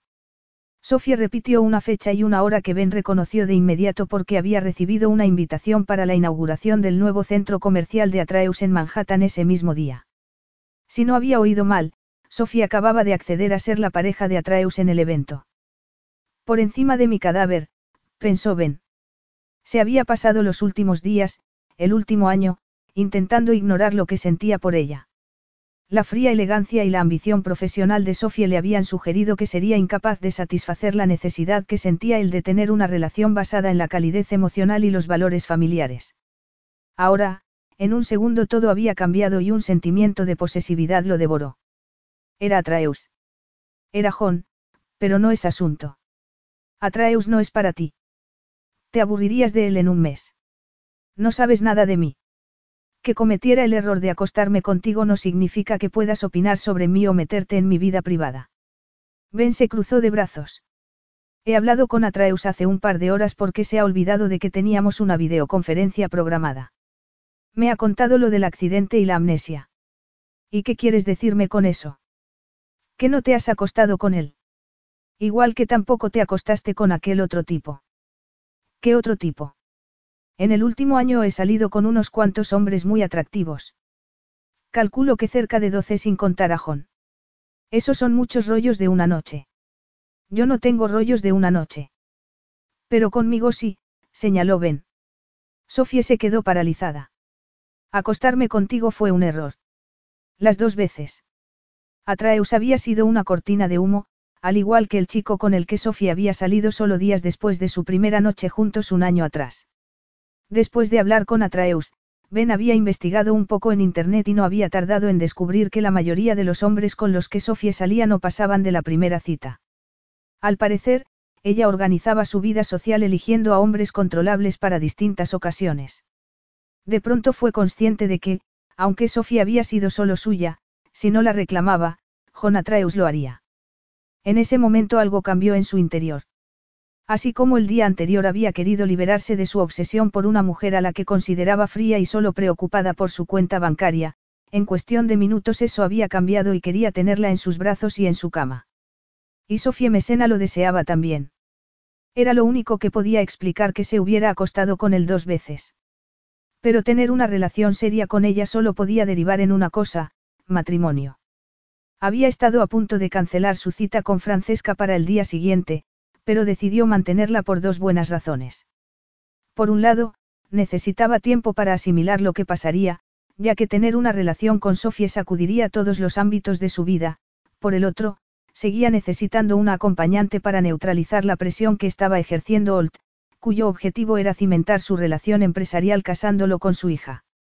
Por todo ello, ahora mismo no podía permitirse cancelar la cita con Francesca. Un golpe de viento sacudió el cabello de Sofie, que se colocó un brillante mechón detrás de la oreja y con mirada desafiante le dijo. No deberías volver con Francesca. La satinada melena oscura que le caía por los hombros, y que por norma llevaba recogida hacia atrás, le hizo recordar la última vez que habían hecho el amor y ser consciente de los errores que había cometido con ella. Descubrir que Sofía había sido virgen y que él era el único hombre con el que había estado había cambiado las reglas del juego. Recibiste mis rosas. ¿Qué rosas? Las que te mandé después de la fiesta de Nick. Sofía ladeó la cabeza como si le costara recordar. Ahora que lo dices, sí, llegaron unas flores. Eran tuyas. No tuve forma de saberlo. Ben supuso que se merecía esa respuesta, ya que no había adjuntado ninguna nota, pero eso no evitó que el comentario le molestara. Es que esperabas flores de alguien más. De Atreus, por ejemplo. Si John me mandara flores, no sería asunto tuyo. Atreus no va a mandarte flores. Sofía lo fulminó con la mirada, se acercó y le hundió un dedo en el pecho. No entiendo por qué debería importarte que lo hiciera o no. La tenía tan cerca que Ben podía sentir el calor de su piel, oler el delicado y exótico aroma de su perfume, ver las sombras oscuras bajo sus ojos, como si no hubiera dormido. Ya somos dos, pensó. Le agarró la mano y la posó sobre su pecho. Por esto. Y al segundo la besó. Capítulo 9. Sofía debería estar rechazando el suave roce de los labios de Ben, debería estar apartándolo. Estaba dolida porque él le había hecho daño y estaba furiosa. La había tratado como si fuera una amante de usar y tirar. Sin embargo, haber visto que se había puesto celoso de Atreus, incluso sabiendo que no se habían acostado, la había llenado de una extraña sensación de esperanza. ¿Cómo podía ser? Que estuviera celoso significaba que sentía algo por ella. Pero entonces, ¿por qué la había dejado plantada dos veces? ¿Y por qué ahora iba a salir con Francesca? Si en ese momento hubiera tenido las rosas que él le había enviado, se las habría tirado a la cara y luego les habría arrancado los pétalos uno a uno. La rabia y la pasión se entremezclaron y de pronto se vio poniéndose de puntillas. Agarró a Ben de los hombros y ladeó la mandíbula para profundizar el beso. Él murmuró algo y la rodeó, acercándola más así. Sofía lo abrazó por el cuello y un sensual escalofrío la recorrió cuando sus pechos, con los pezones duros como piedras, se aplastaron contra su torso. Sintió la firmeza de su excitación. Eso no debería excitarla. No debería adorar su sabor y su aroma, y menos aún cuando él tenía pensado salir con Francesca al día siguiente. Apenas fue consciente de que se estaba moviendo hasta que notó el roce del metal de su SUV contra la espalda. Ben le coló un musculoso muslo entre las piernas, intensificando el calor que ella ya sentía en el vientre. En ese momento debería haber dicho que no, debería haberle plantado las manos en el pecho y haberse liberado. Pero saber que entonces Ben se detendría al instante le hizo querer justo lo contrario, porque siempre había odiado que fuera tan frío como para poder apartarse de ella y quedar ileso. Necesitaba que la deseara, que sintiera algo. Debió de haberse tensado un poco porque Ben levantó la cabeza y la miró. ¿Quieres que pare? Sofía respondió deslizando una mano sobre su abdomen y bajando más hasta rodearlo a través de la tela de los vaqueros. Ben murmuró algo. Un segundo después, ella notó que la había levantado unos centímetros del suelo. Se agarró a los hombros de Ben mientras él se movía contra ella una vez y otra más. Respiró hondo y lo rodeó por el cuello. Estaban completamente vestidos, con la ropa húmeda pegada a la piel. El sol había salido recordándole que prácticamente estaban haciendo el amor a plena luz del día y en un lugar público, pero daba igual. Tembló de deseo cuando él se movió contra ella una tercera vez y multitud de sensaciones estallaron en su interior. El tiempo pareció detenerse. Tenía el pulso y el corazón acelerados. No podía creerse que hubiera tenido un orgasmo ahí mismo, y en el fondo era consciente de que, mientras que ella había perdido el control, a Ben no le había pasado lo mismo. El zumbido de un claxon le hizo abrir los ojos. Ben la soltó cuando un coche pasó por delante de ellos salpicándolos. ¿Estás bien? No pretendía. Hacerme el amor en pleno día y en mitad de la calle. Preguntó Sofía agradeciendo tener el SV para apoyarse en él. O hacerme el amor directamente. Avergonzada, se estiró la camiseta, que se le había subido, dejándole el abdomen expuesto. Mientras, un coche aparcó detrás del suyo. Una pareja joven salió y los miró con gesto de curiosidad. Ben miró a su alrededor. Ahora que la lluvia había cesado, parecía que la calle estaba llena de gente. Aquí no podemos hablar. Pasaré el resto de la semana en la ciudad. ¿Por qué no quedamos para comer? Mañana estoy libre todo el día, respondió ella alzando la barbilla y pensando en Sailfiski, que era la única cita que le interesaba tener con él. Yo no. ¿Qué tal pasado mañana? Le costó asimilar que, después del momento tan íntimo que acababan de compartir, Ben no hubiera renunciado a la cita con Francesca. Por un instante se planteó pedirle que no llevara a su hermana a Sailfiski y que la llevara a ella, pero habría sido suplicar y no podía rebajarse a eso. Respiró hondo. Estaba harta de quedarse esperando a un hombre que no la quería lo suficiente y que no se comprometía. Era una actitud victimista. Y, además, se negaba a competir con su hermana por Ben. De pronto la invadió la calma y reconoció esa reacción como lo que era, un auténtico rasgo mesena. Lo había visto en su abuela, que había sido una empresaria fantástica con un intelecto excepcional. Con movimientos bien medidos, sacó las gafas de sol del bolso y se las puso. No permitiría que una dichosa atracción fatal le arruinara la vida. Tenía que erradicar por completo la idea de lograr que Ben se enamorara de ella a base de acostarse con él. Había fracasado dos veces. Dos veces y media, mejor dicho. Tenía que aceptar que lo suyo con Ben no funcionaría nunca. Tenía que terminar con él.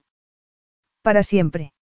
Lo miró intentando no quedarse hipnotizada por el modo en que la camiseta mojada se le pegaba al pecho y a los abdominales.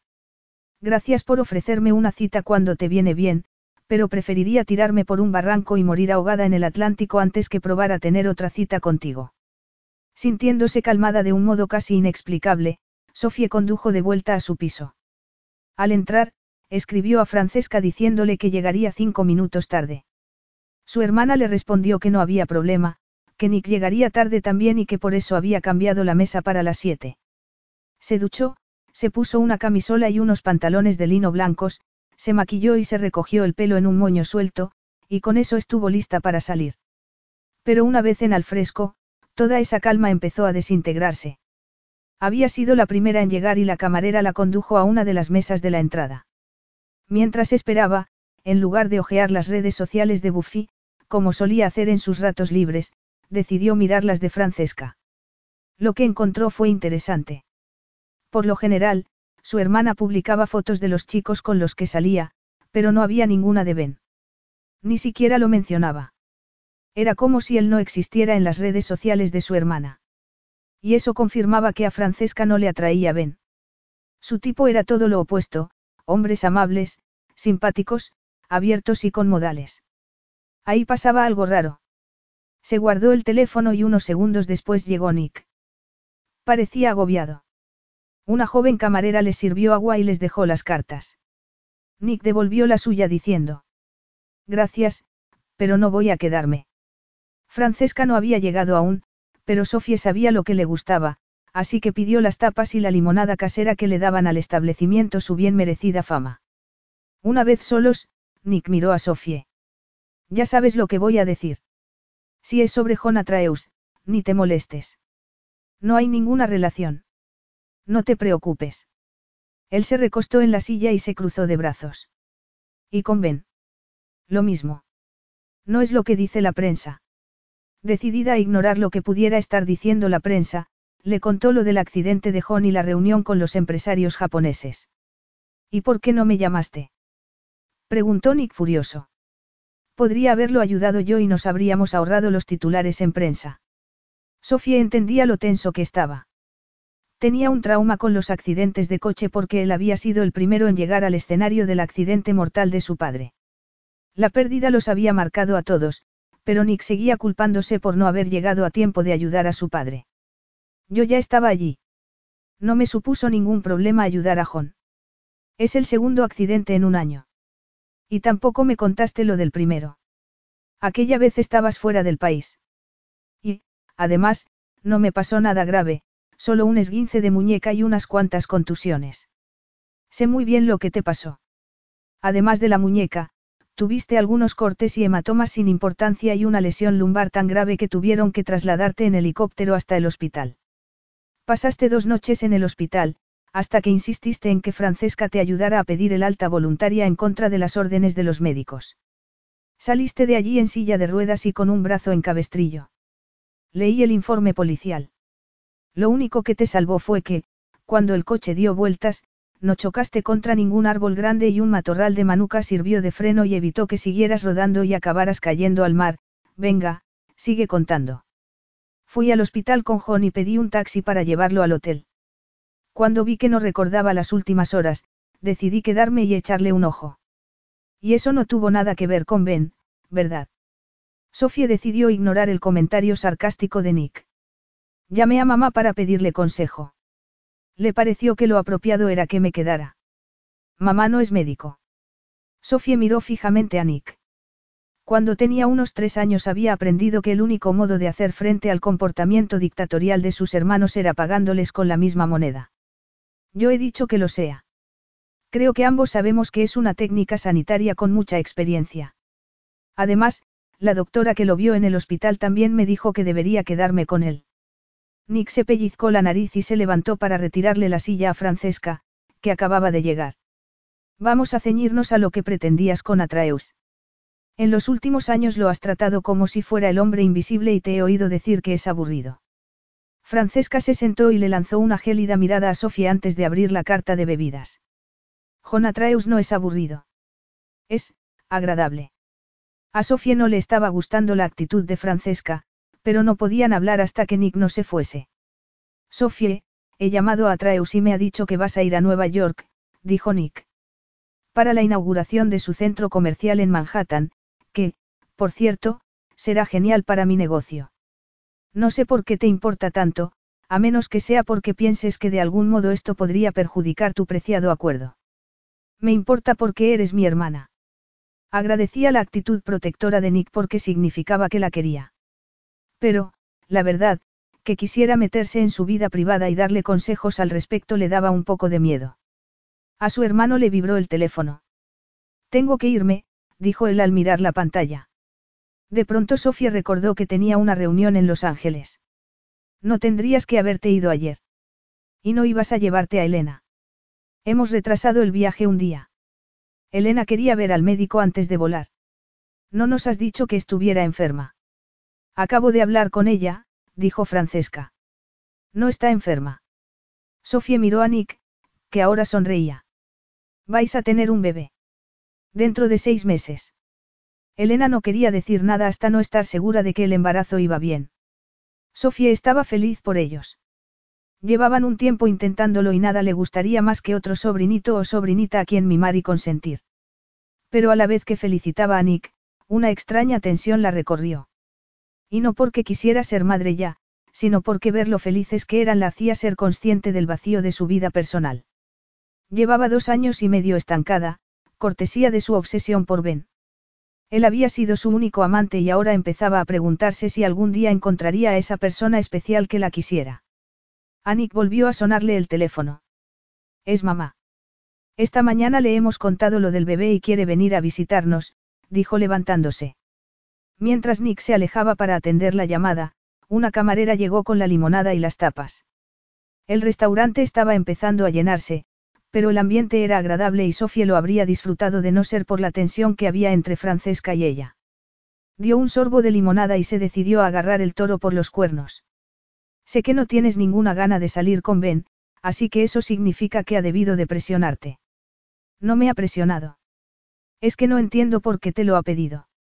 ¿Por qué me lo ha pedido a mí cuando podía habértelo pedido a ti? Preguntó Francesca mientras se untaba una generosa cantidad de paté en un pedazo de pan. A lo mejor me encuentra atractiva. Eso no podía ser. Si se sintiera más atraído por Francesca, no se habría acostado con ella y tampoco la habría besado hacía un rato. No tenía sentido. Mira, Ben me pidió que lo ayudara. Al parecer, la hija de uno de sus inversores no lo deja en paz. Le dije que sí. Buffiolt. ¿Cómo lo sabes? Sus redes sociales están empapeladas con fotos de Ben. Has estado siguiendo a Ben en Internet. Estás loca. Te dije que no lo hicieras. La indignación de Francesca la sorprendió, pero fue una sorpresa agradable porque era más propia de la Francesca que conocía. La Francesca que no se sentía atraída por Ben. No puedes salir con él, dijo Sofie. ¿Por qué no? Preguntó su hermana con frialdad. Sofía levantó el móvil y buscó el insultante titular que decía lo que Ben pensaba de las dos, un hombre tendría que estar loco para salir con alguna de las gemelas Mesena. Por esto. Francesca se puso roja, luego pálida y después roja otra vez. ¿Y por qué narices quieres salir con él? Entonces abrió los ojos de par en par y añadió, ¿aún lo deseas? Más bien quiero dejar de desearlo. Por eso te acostaste con Jon. No me he acostado con Jon. Pasé la noche en su suite, pero no en su cama. Tal como intentaba contarte antes cuando has llamado, solo estaba ayudándolo. Brevemente, le contó lo del accidente. A ver si lo entiendo. Entonces Jon tiene amnesia. Pero solo de unas horas. Y entonces la expresión de desolación de Francesca se lo dijo todo. Entonces su comportamiento de los últimos días tuvo sentido. Te acostaste con Jon. Si lo hubiera sabido, no habría pasado la noche en su suite. Fue por lo del accidente. Solo quería ayudarlo. Y por eso llamaste a mamá. No para pedirle consejo sobre un novio, sino para pedirle consejo médico. Si te sirve de algo, a Jon solo le caigo bien. Te ha invitado a Manhattan. Pero solo para hablar de negocios. De todos modos, por si acaso, no iré. Irás tú. No puedo. ¿Y si no se acuerda? ¿Acaso importa? Si hay algo especial entre los dos, seguirá ahí. Tú solo, vuelve a hacer lo que fuera que hiciste la noche que os acostasteis. Es verdad. Vale, yo iré a Nueva York. Genial. Y yo iré a la cita con Ben mañana. No sé si Ben accederá. No va a saber que soy yo. No hasta que me apetezca decírselo. Estás diciendo que nos intercambiemos. Ahora que sé que no me has robado a mi chico, me parece bien que salgas con Ben. Pero no sé si lo del intercambio de gemelas va a funcionar. Para empezar, tendrás que teñirte de rubia, y odias el pelo rubio. Bueno, será solo por un tiempo y luego me lo cambiaré otra vez. Según la prensa, a Ben le van las rubias. ¿Y qué pasa por eso? Preguntó Francesca algo a la defensiva. A muchos hombres les gustan. A John le gustan. Y eso explicaba la decisión de su hermana de teñirse de rubia. ¿Estás segura de que no estás enamorada de Ben? Le preguntó al instante Francesca. ¿Por qué iba a estar enamorada de él? Solo nos hemos acostado, nada más. Bueno, vale, lo que tú digas. Pero ¿no te parece que todo esto es un poco, obsesivo? Sofía pensó en Ben. Ben, tan guapísimo con traje. Ben, guapísimo con unos vaqueros descoloridos y una camiseta empapada. Ben, desnudo. Ben, la rata. No estoy enamorada de Ben, dijo atravesando una aceituna con el tenedor. Y desde luego no estoy obsesionada con él. Un hombre tendría que estar loco para salir con alguna de las gemelas Mesena. Cuando acabara con él, Ben tendría que tragarse sus palabras. Cuando acabara con él, con un poco de suerte ese hombre habría aprendido modales y entendería por qué nadie debería intentar salir con las dos gemelas Mesena a la vez. Ahora tocaba vengarse. Capítulo 10. Al salir del restaurante, Sofía sacó el teléfono y marcó el número de su peluquero, que resultaba ser también el de Francesca. Por suerte, la peluquería de Rico, que solía trabajar hasta tarde, seguía abierta. Cuando Rico oyó que quería el mismo color que se había puesto Francesca unos días antes, y al que llamaban, rubio explosivo Britney, se quedó tan callado que por un momento Sofía pensó que la llamada se había cortado. Si es demasiado tarde, no pasa nada. Me compraré un tinte y me lo haré yo. No vas a conseguir un rubio explosivo Britney en el supermercado. Es un producto profesional. Además, ¿alguna vez te has teñido el pelo? Estoy segura de que sabes la respuesta. Siempre había sido muy estricta en lo que concernía a su pelo y le decía a Rico que perdía el tiempo cada vez que él intentaba convencerla de que se pusiera algo de color. Precisamente por eso no te voy a permitir que toques un bote de tinte de pelo. Y menos uno de supermercado. Media hora después estaba sentada en un cómodo sillón mientras Rico obraba su magia. A medida que iban poniéndole una capa tras otra de papel de aluminio, tuvo que admitir que le estaba costando mantener la furia que la había llevado hasta la peluquería. En lo que concernía a Ben, siempre caía en la misma trampa. Su personalidad fría y controlada se disipaba y las apasionadas emociones que solía contener le hacían hacer cosas como tirarle agua a Ben, acostarse con él o teñirse el pelo por él. Aunque, en realidad, no estaba tiñéndose de rubia por Ben. Solo lo estaba haciendo para tenderle una trampa. Sin embargo, la idea de que a Ben le gustara más de rubia la paralizó por dentro unos segundos. De pronto, el golpe de aire caliente que la envolvió cuando Rico le puso un secador de pelo la sacó de la inquietante sensación de estar saboteándose a sí misma al ocupar el lugar de Francesca, de que en el fondo la razón por la que estaba haciéndolo era porque aún deseaba a Ben. Mientras esperaba en el secador, miró el teléfono y sus niveles de furia se dispararon al ver un montón de notificaciones de Buffy. Abrió la página y se encontró el mensaje, B quiere a B, tatuado en un bronceado brazo. Buffy se había hecho un tatuaje y además había colgado nuevas fotos de una cena benéfica en Nueva York a favor de la protección de la fauna a la que había asistido con Ben la noche después de que ellos dos se hubieran acostado. En ellas, aparecía agarrada del brazo de Ben y sentada a su lado en una mesa exquisita con champán de por medio. Ahora entendía por qué Ben había tenido tanta prisa por marcharse. Había ido directo de su cama a la de Buffy. Siguió bajando y vio otro grupo de fotos. Al parecer, la cena había incluido una subasta y Ben había pujado por un peluche y unos pendientes de diamantes carísimos. Buffy no tenía foto luciendo los pendientes, solo una de ellos en la caja. Sin embargo, sí que tenía un primer plano acurrucada a un osito de peluche. Sofía miró los pendientes. Eran creación y donación de Ambrosi, un joyero de lujo de la isla de Medinos famoso por las perlas y los diamantes que usaba. Los pendientes resplandecían. Eran la clase de pendientes que un hombre le regalaría a su esposa o a su pareja, un regalo de amor y consideración. Cerró la página. Siguiendo el consejo de Rico, después de que le lavaran y secaran el pelo, tuvo una sesión de maquillaje. Al parecer, con el cambio de color los tonos que solía usar la harían parecer cansada. Además, ya que solo faltaban 14 horas para reunirse con Ben, aprovechó y pidió que le hicieran la manicura y que le pusieran el mismo tono rosa que llevaba Francesca. Una vez la esteticista terminó, se miró al espejo. Era la viva imagen de su hermana, aunque a eso ya estaba acostumbrada.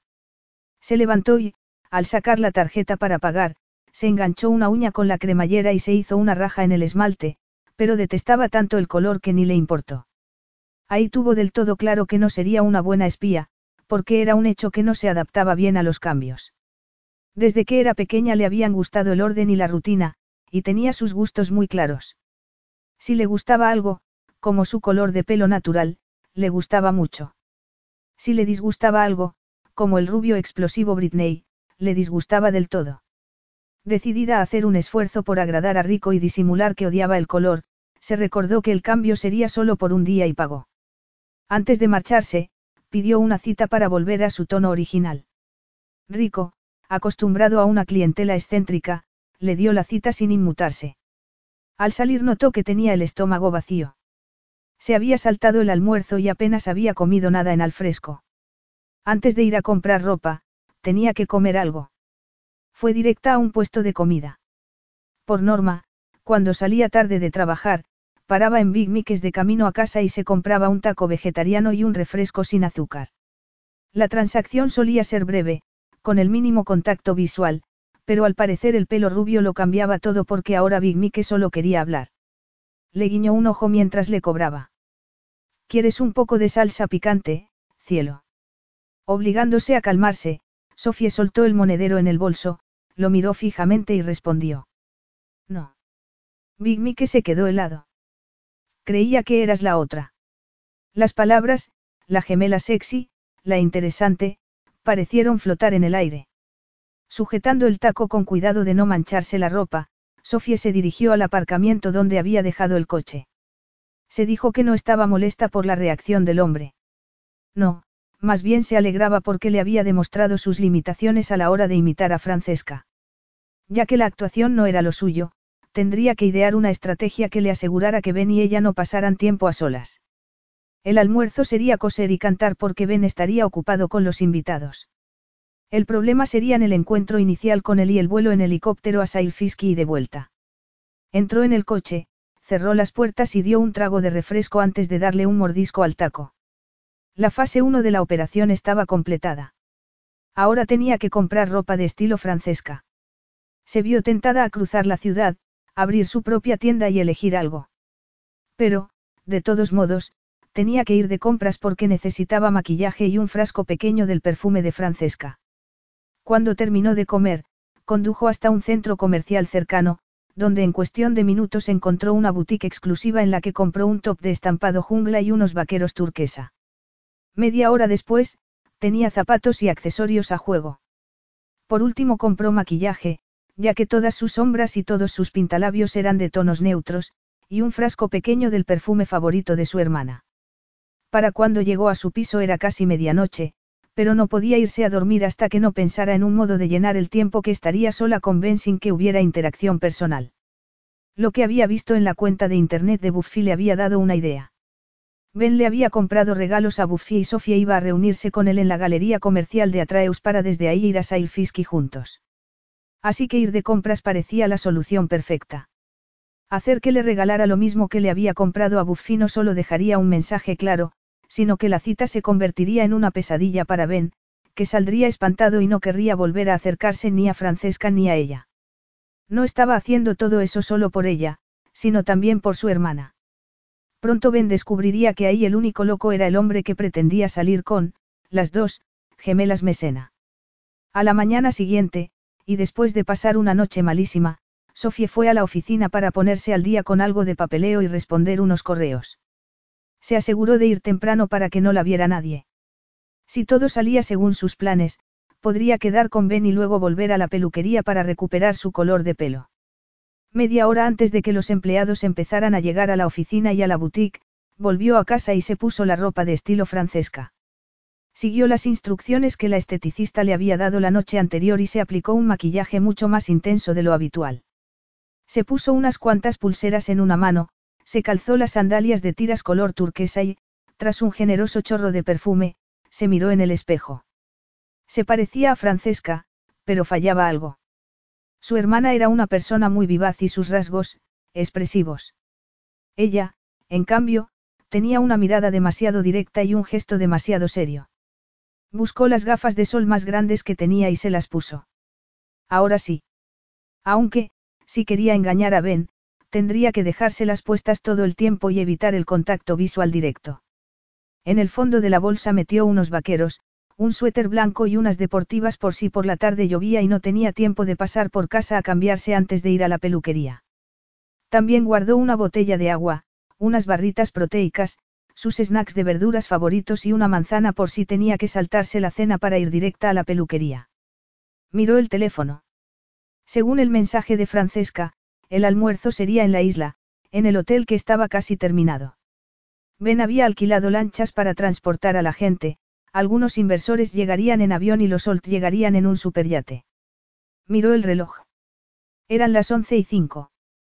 Tenía que reunirse con Ben en la puerta del mega exclusivo centro comercial situado frente al mar y, al parecer, un helicóptero estaría esperándolos en la azotea. Habían quedado a las once, así que llegaba tarde, aunque tenían tiempo de sobra para llegar al almuerzo. Al parecer, Ben quería aprovechar ese rato a solas con ella para explicarle cómo desempeñar su papel de novia antes de volar hasta Sailfiski. La verdad, no entendía por qué necesitaba que le diera instrucciones y explicaciones cuando ya reunía el único criterio que importaba. Era rubia. Capítulo 11. Ben caminaba de un lado a otro en el reluciente vestíbulo de mármol del lujoso centro comercial. Miró el reloj. Sin embargo, el retraso de la hermana de Sofía no era en lo que estaba pensando. Había cometido un error. Y la llamada que le había hecho a Atreus a primera hora de la mañana, en la que John le había comentado que cuando Sofía fuera a Nueva York hablarían de una asociación comercial, le advertía que pagaría caro ese error. Sabía lo centrada que estaba Sofía en el trabajo y en el éxito. También sabía lo mucho que podía ayudarla a Atreus a lograr sus objetivos empresariales, unos objetivos en los que Ben podría haberla ayudado fácilmente si no se hubiera mostrado tan reticente a mezclar el trabajo con las relaciones. Algo con lo que, claramente, Atreus no tenía ningún problema. El recuerdo del beso del día anterior lo hizo pararse en seco. De pronto había tomado una decisión. Quería a Sofie. Lo que sentía no era solo sexual. La quería aun corriendo el riesgo de que un día ella decidiera que él no era el marido apropiado para una heredera y lo abandonara. Pero debía correr ese riesgo porque la deseaba. Y después de dos años y medio, ese deseo no había desaparecido, sino que había aumentado incluso. Si no conseguía a Sofía ahora, Atreus lo haría. Su plan había sido frenar las cosas, controlar la relación, pero imaginarse a Sofía, que hasta ahora había sido solo suya, con otro hombre lo paralizó por dentro. No podía permitirlo. Para bien o para mal, Sofía era suya. Miró el teléfono por si Francesca le había enviado un mensaje cancelando la cita y, al ver que no era así, decidió llamarla él para cancelarla. Ahora que había decidido que quería acelerar las cosas con Sofía, que Francesca lo acompañara a Sailfiski lo complicaría todo. Sí, ver allí a Buffiold sería un fastidio, pero llevaba meses logrando esquivarla, así que podría aguantar un día más y hacerlo solo. Mientras llamaba y le saltaba el buzón de voz, vio un destello turquesa que le hizo girar la cabeza. Francesca estaba cruzando el vestíbulo. Ben colgó sin dejar mensaje y observó a Francesca según se acercaba no con pasos cortos y rápidos, sino pausados y largos. Lo del pelo rubio lo confundió, pero esa forma de caminar, la forma de ladear la barbilla y el repentino zumbido de excitación que lo recorrió por dentro lo dijeron todo. No era Francesca. Era Sofie. La reconocería en cualquier parte porque había detalles de los que no se percataba en otras mujeres y que no podía evitar observar en ella, la costumbre de meterse el pelo detrás de la oreja derecha como estaba haciendo justo ahora, la pequeña cicatriz en la muñeca que estaba seguro que vería en cuanto se acercara más o la diminuta peca en la base del cuello. Solo para asegurarse, volvió a marcar el número de Francesca y ahí tuvo la confirmación. Las gemelas vivían pegadas al teléfono, así que si la que caminaba hacia él era Francesca, sin duda tendría el teléfono en la mano y estaría mirando quién la llamaba incluso aunque no hubiera tenido pensado contestar. La inquietud que lo había invadido desde que había hablado con Atreus se transformó en alivio y excitación. Que Sofía hubiera ocupado el lugar de Francesca e incluso se hubiera teñido el pelo decía mucho. Lo deseaba. Todos los músculos del cuerpo se le tensaron. El día anterior Sofía había dicho que preferiría morir ahogada en el Atlántico antes que salir con él. Pues bien, parecía que Sofía había cambiado de idea. Antes de acceder al resplandeciente vestíbulo, Sofía vio a Ben, tan esbelto y musculoso, con unos pantalones ligeros de algodón y una camisa de gasa blanca remangada sobre sus bronceados antebrazos. Intentó evitar mirarlo, pero una vez lo hizo, ya le fue imposible apartar la mirada, como si la atrapara una especie de fuerza magnética. Vio que tenía el teléfono pegado a la oreja y se preguntó con quién estaría hablando.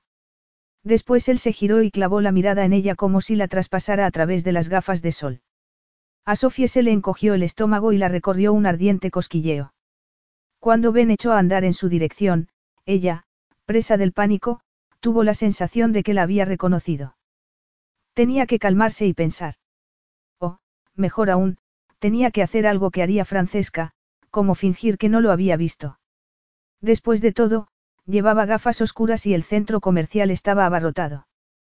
Plantándose una agradable sonrisa al estilo Francesca, de golpe cambió de dirección, como si no hubiera visto a Ben, y fue hacia una cafetería. La mayoría de las mesas estaban ocupadas por mujeres con bolsas de tiendas de diseño junto a sus pies, pero en la barra había un hombre de pie, de espaldas a ella, mirando el teléfono. Aunque era más bajo que Ben, pesaría unos 20 kilos más y le raleaba el pelo, tendría que bastarle. Mientras iba directa a él, sintió la mirada de Ben clavada en ella. Nerviosa, aceleró el paso. Cuando el hombre se dio cuenta de que se le estaba acercando, la miró sorprendido. Ay, perdón, dijo Sofía con una amplia sonrisa, pero eres igualito a la persona con la que he quedado. Que resulta estar justo detrás de ti, bramó Ben. Aunque seguro que eso ya lo sabías. Con el corazón acelerado, se giró hacia él intentando hacerse la sorprendida. En ese momento solo tendría que haber sentido ira, pero al parecer su cerebro y su cuerpo no estaban conectados, porque lo que sintió fue un deseo embriagador que le tensó los pechos y se le acumuló en el vientre. Ben la miraba como si supiera que estaba excitada.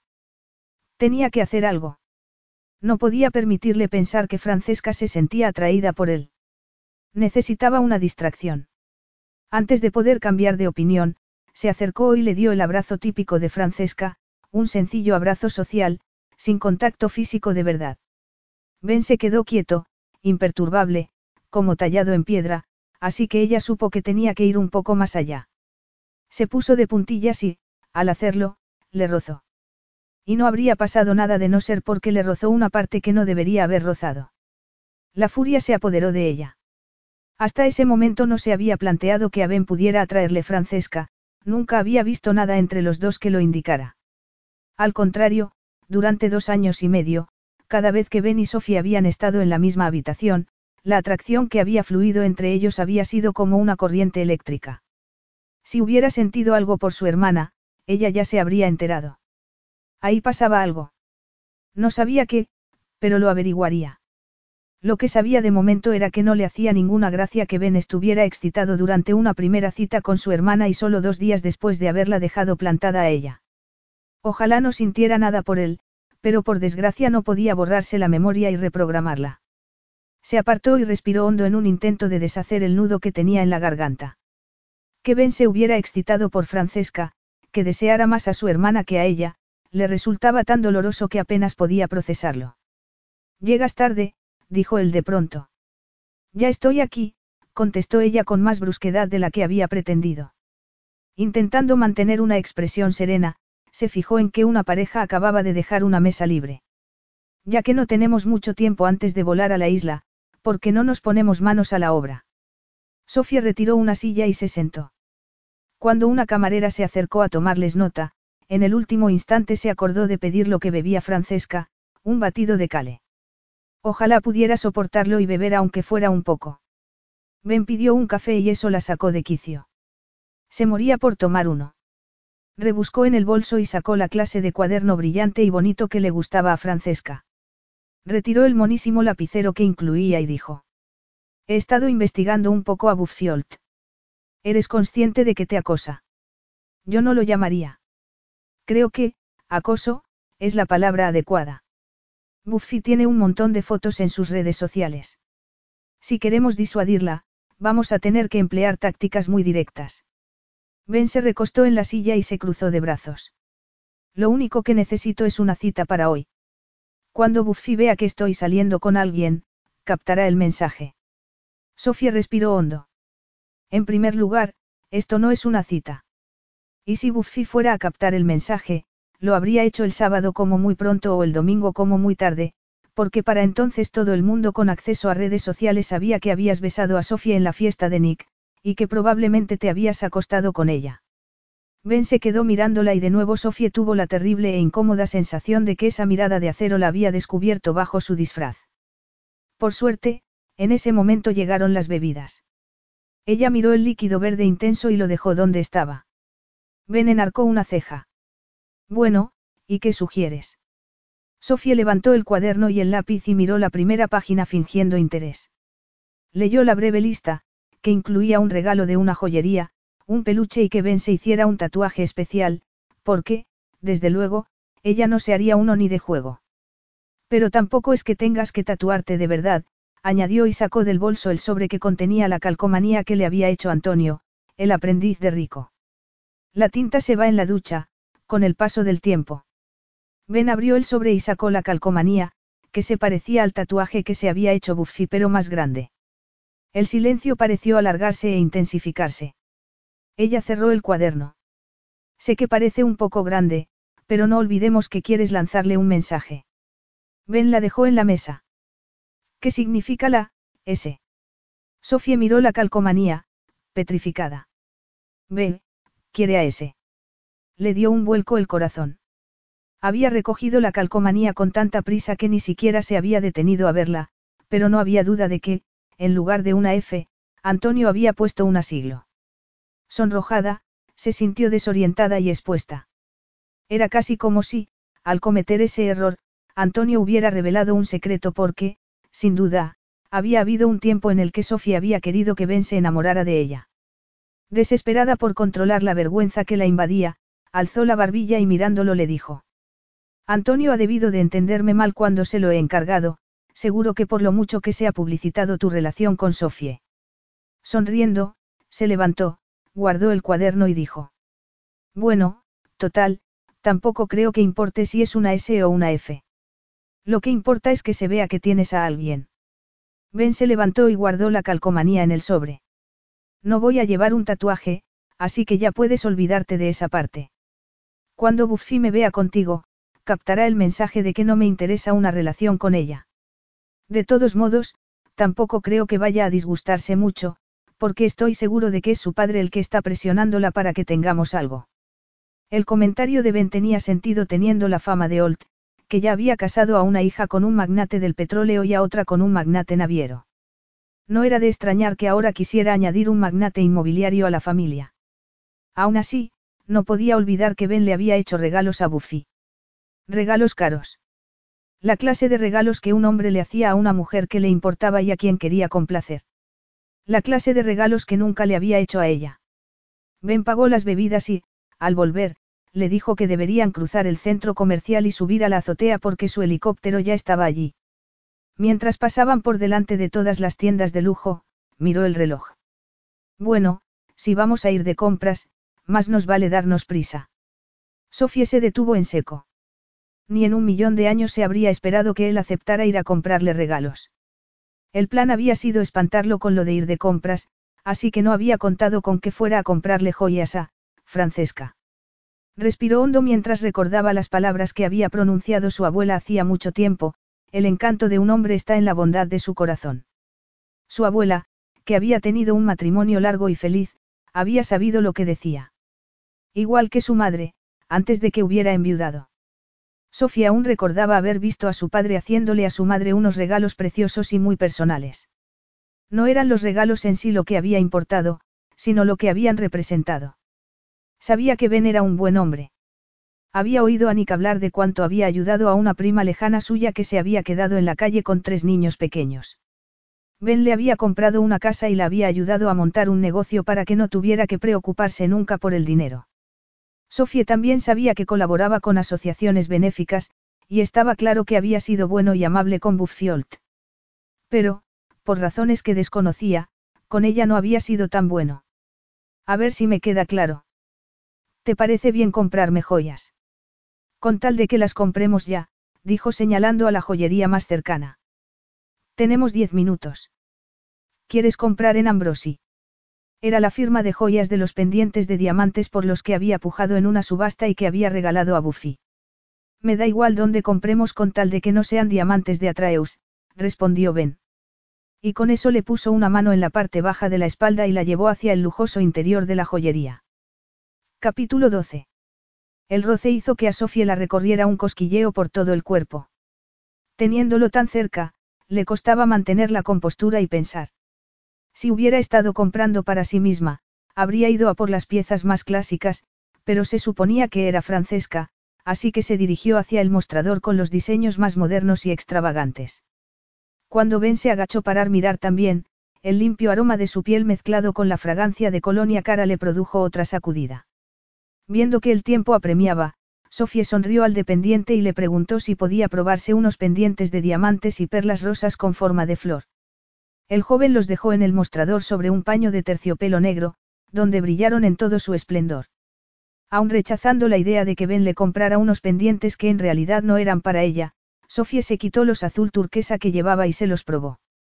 Le costó mirarse al espejo, aunque, por suerte, llevaba las gafas de sol y eso le impidió poder verse en detalle, porque lo que de verdad quería era arrancárselos y devolvérselos al dependiente. Pero entonces Ben le subió las gafas. Los verás mejor sin ellas. Sintiéndose de pronto desnuda y expuesta, se vio atrapada en la mirada de Ben. Respiró hondo y se obligó a relajarse diciéndose que, físicamente, su disfraz era perfecto. A lo mejor deberías probarte otra cosa, dijo él frunciendo el ceño antes de indicarle al dependiente que abriera otra vitrina. Ben señaló unos clásicos de diamantes con forma de botón que ni siquiera tenían etiqueta con el precio. En ley, el dependiente, se quedó atónito, lo que confirmó que debían de tener un precio astronómico. Sofía se los probó. Eran una maravilla, pero a la vez los odiaba porque Ben no se los estaba comprando a ella, los estaba comprando para Francesca. Son preciosos, pero... Nos los quedamos. Se quedó paralizada pensando en ese, nos, que había pronunciado Ben como si fueran pareja. Y entonces la invadió la ira. No eran pareja y nunca lo habían sido durante todo el tiempo que ella había estado creyendo que él se sentía atraído por ella. Ben nunca, jamás, le había hecho un regalo, a menos que contara las rosas que le había mandado a la suite, y que, desde luego, no contaban porque habían sido un modo barato y cobarde de engatusarla después de otra noche de sexo casual y vacío. He cambiado de opinión. Tenías razón, no necesitamos los pendientes y, de hecho, no los quiero. Pero en ley ya había pasado la tarjeta platino de Ben y se la estaba devolviendo. Ben metió en el bolso de Sofía la cajita de piel, que ahora contenía los pendientes turquesa baratos. Los pendientes son tuyos, le dijo agarrándola del brazo al salir de la tienda. El dolor que había sentido al notar a Ben excitado no hizo más que aumentar. Lo miró, pero antes de poder decir nada, ya estaban en el ascensor con un grupo de empresarios japoneses. Un momento después, salieron a la azotea y vio el helicóptero. Hasta ese momento había estado tan centrada en Ben y en la farsa que no se había parado a pensar en el helicóptero. Una de las diferencias entre su hermana y ella era que Francesca adoraba volar y ella lo odiaba. Nunca le había gustado, pero su fobia había empeorado desde que había tenido el accidente de coche y la habían trasladado en helicóptero al hospital. Con la boca seca y el corazón acelerado, se sentó donde Ben le indicó. Respirando hondo, se concentró en abrocharse el cinturón de seguridad. Al verlo sentarse en el asiento del piloto, entendió que pilotaría él, lo cual tenía sentido ya que era una distancia corta y pasarían solo unas horas en la isla. Aún tensa y algo revuelta, se colocó los auriculares que él le dio. Ben la miró mientras arrancaba el motor. ¿Estás bien? Te has quedado pálida. Odio volar. No te preocupes. Conmigo estás segura. Piloté helicópteros de combate cuando estaba en el ejército, así que tengo muchas horas de vuelo. Tienes que poner el teléfono en modo avión. Una vez despegaron, él fue señalándole puntos a lo largo de la costa y el suave timbre de su voz resultó de lo más tranquilizador. Sofía sabía que Ben lo estaba haciendo para distraerla, y lo cierto fue que la táctica funcionó. No es que le estuviera encantando estar ahí arriba, pero al menos el corazón ya no se le salía del pecho. Aunque no confiaba en Ben para tener una relación, sí que confiaba en volar con él. El almuerzo se sirvió en un patio enorme con vistas al mar, Sofía tomó canapés, bebió agua con hielo y charló con gente a la que conocía por medio de Nick. Pero solo una parte de su cerebro estaba dedicada a las formalidades sociales. Exceptuando los diez primeros minutos tras la llegada, durante los que Buffy se había pegado literalmente a Ben, él había pasado el resto del tiempo en un despacho hablando con Hannah, su directora comercial, Malcolm Moult y un par de hombres que Sofía sabía que eran subcontratistas. Al parecer, se habían reunido ahora y no después del almuerzo porque se avecinaba una tormenta de verano y la fiesta tendría que acabar antes de lo previsto. Mientras tanto, un cuarteto de cuerda tocaba y el champán circulaba. Entre la lista de invitados se encontraban multitud de personalidades y las preciosas mujeres e hijas de algunos de los socios de Ben. También había prensa, algo con lo que no había contado. Buffy, vestida con un traje de chaqueta y pantalón azul claro que resaltaba su moreno dorado, se había pasado la mayor parte de la fiesta hablando con periodistas y posando para fotos. Ahora mismo estaba con la editora de una revista. Ben salió al patio y Sofie, aun queriendo mantenerse fría y distante, no pudo evitar mirarlo. Según él avanzaba hacia ella, se le aceleró el corazón. Y entonces, al instante, Buffy estaba colgada a su cuello. Al verla, Sofie tuvo claro que no era su padre el que la estaba presionando para que fuera detrás de Ben. Era una joven rica y preciosa que nunca había oído la palabra, no.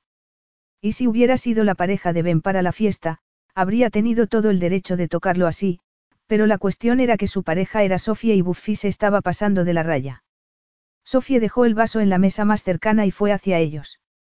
Al llegar, Ben ya se había liberado de los brazos de Buffy, pero la chica no pareció captar la indirecta y se quedó por allí cerca. Sofía esbozó una fría sonrisa al acercarse a Ben y rodearlo por la cintura. Ben la acercó así con un movimiento posesivo que hizo que un cosquilleo le recorriera la espalda.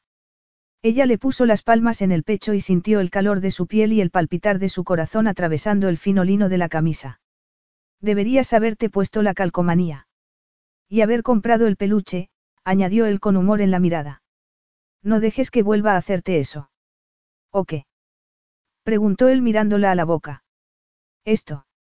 Sofía se puso de puntillas, le rodeó la cara con las manos y lo besó en la boca. A lo lejos oyó el clic de los flashes. Pero en ese momento le sonó el teléfono rompiendo el hechizo. Ben la soltó y ella sacó el móvil. Era Francesca. Se apartó para que Ben no la oyera y respondió. Creo que sabe que no eres yo. ¿Cómo? Preguntó Sofía alejándose un poco más. ¿A qué hora has llegado al centro comercial? Sobre las once y veinte. Es la hora de la primera llamada que me ha hecho. Pero luego me ha llamado una vez más. Cuando Sofía ya estaba con él. Y a mí no me ha sonado el teléfono. Siento no haberte llamado antes, pero acabo de darme cuenta de por qué me ha llamado dos veces. La segunda llamada habría sido para confirmar sus sospechas. Sofie, si no has respondido al teléfono y él ha sabido que eres tú todo el tiempo, ¿por qué ha seguido adelante con la cita? Por ser práctico, pensó Sofie. Para continuar lo que habían dejado el día anterior y a la vez librarse del acoso de Buffy, lo que se dice matar dos pájaros de un tiro. Cuando Sofie colgó, vio que sin darse cuenta había vuelto a la mesa donde había dejado el vaso de agua. Ben estaba acercándose. Cielo. ¿No querrás decir, Sofie? Preguntó agarrando el vaso. En esa ocasión no calculó tanto a la hora de tirar el agua. La mayor parte rozó el hombro de Ben y cayó al suelo, aunque sí le salpicó un poco en el pecho. Sofie dejó el vaso en la mesa, dio media vuelta y se marchó, consciente de que todos la habían visto y que incluso algunos la habían grabado con los móviles. Sabiendo que Ben la seguía, pero evitando ponerse más en ridículo, siguió avanzando y bajó las escaleras hasta la zona de la piscina, que por suerte estaba vacía. Una vez ahí aceleró el paso, atravesó un jardín y bajó unos escalones hacia una playa de arena blanca. Se descalzó y se acercó a la orilla. Ben la alcanzó, pero no cometió el error de intentar tocarla. ¿Por qué no me has dicho que lo sabías? Preguntó ella. ¿Por qué te quería conmigo? Si hubiera sabido que te había reconocido, te habría sido. Sofía se detuvo en seco. Fue un alivio saber que Ben había sabido quién era desde el principio, porque eso significaba que tanto su momento de excitación como los pendientes habían sido por y para ella. Y tan malo habría sido que me hubiera ido. Sabía que, si te ibas, no te recuperaría jamás. Entonces, ¿por qué no me pediste que fuera tu pareja en lugar de decírselo a Francesca? Intentaba evitar lo que acaba de pasar. Una escena. Pero había algo más, porque si Ben hubiera confiado en ella, Sofía no habría actuado así. De pronto tuvo claro el motivo. Necesitabas algo de tiempo. Él le agarró las manos y la acercó. Tienes que saber que si tenemos una relación de verdad, eso implica un matrimonio. Oír a Ben hablar de matrimonio la conmovió, pero, por otro lado, la ofendió que después de dos años y medio él aún tuviera que pensarse tanto las cosas. De todos modos, en lo que concernía a Ben, le costaba muchísimo pensar con lógica, pensar con objetividad. Y ahora sabía por qué. Porque estaba enamorada, no era solo una atracción. Por eso se había acostado con él en un primer momento y no había podido olvidarlo. Y por eso lo había perdonado y había vuelto a acostarse con él. Siento haberte hecho daño, continuó Ben. Las emociones nunca han sido mi punto fuerte. Podemos volver a empezar. ¿A qué te refieres? A una relación. A Sofía se le aceleró el corazón. No sabía muy bien qué sentía en ese momento. Solo sabía que no podía decir que no. Vale. De pronto Ben la levantó en brazos y ella se quedó tan sorprendida que se rió. Lo rodeó por el cuello mientras la llevaba por la playa hasta un árbol. La tendió ahí y se tumbó a su lado. Sofía se apoyó en un codo y lo besó. Un beso siguió a otro a la vez que se desnudaban y hacían el amor. Y ahí, abrazados, por primera vez Sofía sintió que tenían una oportunidad. Capítulo 13. El teléfono de Ben sonó, despertándolo del sopor en el que se había sumido después de hacer el amor. Lo sacó del bolsillo de los pantalones y respondió. La conversación con Anna fue breve. Había logrado evitar que la prensa y los curiosos se acercaran a ellos para que tuvieran algo de intimidad, pero tenían que irse ya. El tiempo estaba empeorando mucho más rápido de lo previsto. Ben se vistió corriendo y despertó a Sofie, que se había quedado dormida. La besó en la boca. Tenemos que marcharnos ya. La levantó de la arena, y para cuando Sofie se hubo vestido, el cielo se había llenado de nubes y el viento azotaba con fuerza. Tendrían que haberse marchado hacía una hora. Corriendo llegaron al aparcamiento donde habían dejado la camioneta en la que habían ido hasta allí desde el pequeño aeródromo. Ben le abrió la puerta y se pusieron en marcha. Anna había supervisado la evacuación de los invitados y todos se habían ido marchando de forma ordenada. Al llegar al aeródromo, Ben miró a Sofie, que estaba escribiendo un mensaje. Tengo que cambiar mi cita con el peluquero, porque no voy a llegar, dijo ella frunciendo el ceño al ver que el mensaje no se había podido enviar. Tienes el pelo bien como está. ¿Por qué es rubio? Me gustaba más moreno. No sé por qué te lo has cambiado, pero rubio también está bien, le respondió mientras corrían hacia el helicóptero. De todos modos, no te molestes con el móvil hasta que volvamos a Miami. En la zona del hotel hay cobertura, pero en esta parte de la isla no hay nada gracias a la cadena montañosa. Una vez dentro del helicóptero y ya listos para despegar, Ben consultó la predicción del tiempo. Si había rayos, volar quedaba descartado, aunque por suerte parecía que ahora mismo solo habría viento. Se acercaba lluvia, pero no había llegado aún. Cuando llevaban unos minutos en el aire y él estaba rodeando la parte oriental de la montaña, el cielo se encendió. Volvemos al hotel. Esperaremos allí hasta que pase la tormenta. ¿Estás bien? Estoy bien. ¿Qué pasa si caen rayos? No pasará nada porque estaremos en tierra en unos cinco minutos. Pero resultó que no tenían cinco minutos. La lluvia había empezado a caer con fuerza y un rayo alcanzó un pino. Ben tomó la decisión de aterrizar en la playa. Estaban casi abajo, sobrevolando la arena, cuando una racha de viento arrastró algo, probablemente una rama de árbol, que se introdujo en el rotor trasero. El helicóptero se sacudió un poco y él corrigió la trayectoria, pero aterrizaron con un golpe. Es el tercer accidente, murmuró Sofie. Ben apagó los motores. Más que un accidente, fue un aterrizaje forzoso, pero si el rotor trasero se había averiado, tendrían que quedarse allí hasta que fueran a rescatarlos. Una hora después, la tormenta había pasado tan rápido como había llegado. Aun sabiendo que era inútil, Sofía volvió a probar a usar el móvil. Mientras, Ben estaba ocupado intentando arreglar el rotor, que estaba torcido. Ya que parecía que estarían allí un buen rato, Sofía decidió echar un vistazo y ver qué podían usar para acampar. Lo primero era lo primero. Sacó su bolsa y decidió que era el momento perfecto para cambiarse y ponerse su ropa de verdad. Una vez ataviada con sus cómodos vaqueros, un suéter blanco y unas deportivas, empezó a recoger leña para hacer fuego. Desconocía si Ben llevaría encima un mechero, pero, si no, seguro que podría frotar unos palos y tendrían fuego. Y si necesitaban papel para que la madera húmeda prendiera, tenían su libreta y un paquete de pañuelos de papel. Los sacó de la bolsa y los dejó junto a los leños. Ben, cargado con la caja de herramientas, salió por un lado del helicóptero mientras ella hacía inventario de la comida que había llevado, tres barritas proteicas, una botella de agua, una manzana y la bolsa de snacks de verduras. Él se quedó atónito mirando lo que Sofía había reunido y al momento metió la caja de herramientas en un compartimento detrás de los dos asientos delanteros y sacó lo que parecía una caja de aparejos de pesca. Cuando Sofía, que estaba sentada en la arena, le vio sacar un mechero, se llevó las rodillas al pecho y apoyó la barbilla en ellas. ¡Qué decepción! ¿Qué esperabas que hiciera?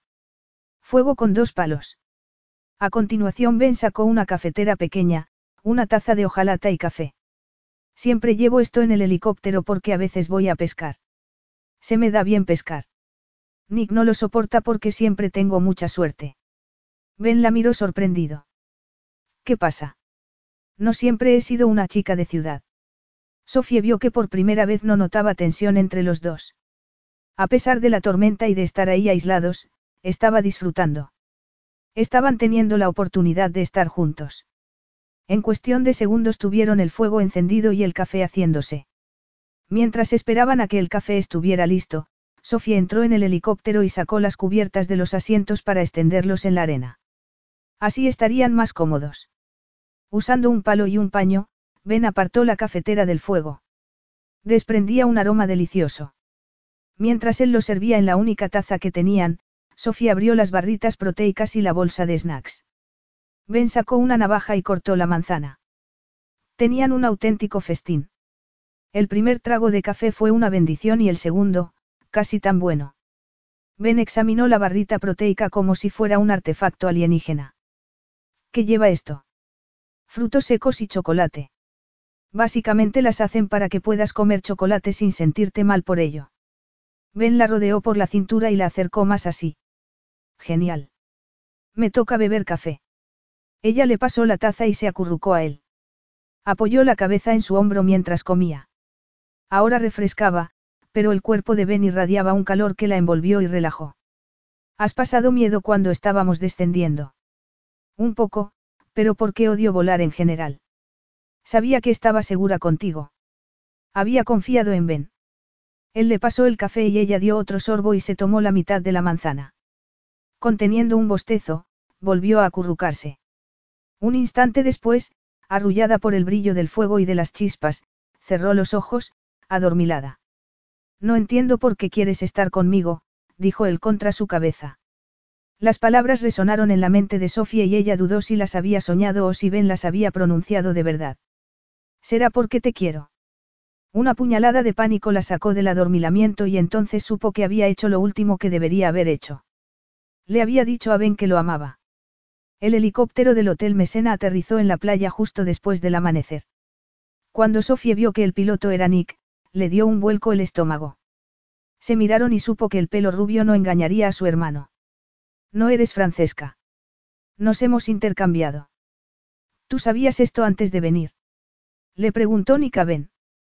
Ben miró a Sofie. Lo supe en cuanto la vi caminando hacia mí. Pero no te preocupes. Estamos prometidos. Cuando lleguemos a Miami, iremos a comprar el anillo. Las palabras dejaron a Sofía impactada. Primero la invadió una sensación de placer pleno, pero entonces esa alegría se desvaneció. Era demasiado precipitado. Ben había dicho que estaban prometidos, pero ni le había propuesto matrimonio oficialmente ni, lo más importante, le había dicho que la quería. Nick sonrió y le estrechó la mano a Ben. ¿Por qué no lo has dicho antes? Enhorabuena. Yo no recuerdo haber dicho que sí. Iba a esperar a que llegásemos a Miami. Habría estado bien que me lo hubieras pedido. Nick, que claramente ya los consideraba una pareja, se apartó como dejando ver que no quería entrometerse en sus discusiones. Sophie, aturdida y confundida después de que la noche anterior se hubiese sentido tan unida a Ben, ayudó a recoger el rudimentario campamento. No le gustó que Ben hubiera anunciado un compromiso al que ella ni siquiera había accedido. No le gustaba que la manipularan.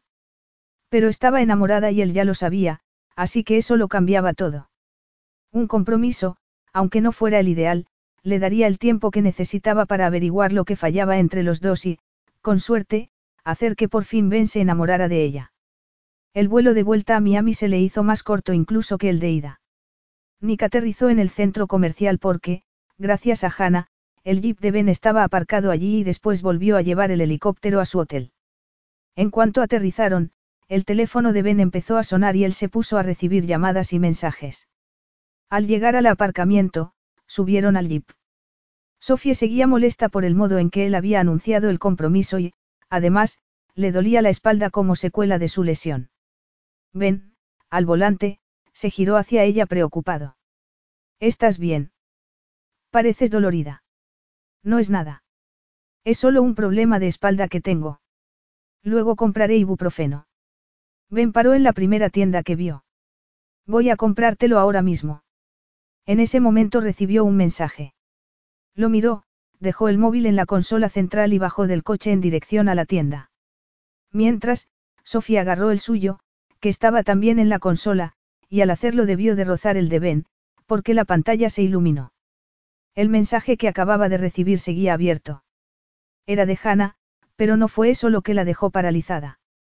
El mensaje, que pretendía ser gracioso, preguntaba si había funcionado, la terapia de aversión, de llevar a, la otra gemela, a la isla. La pantalla volvió a ponerse en negro. Sofía miró por la ventanilla.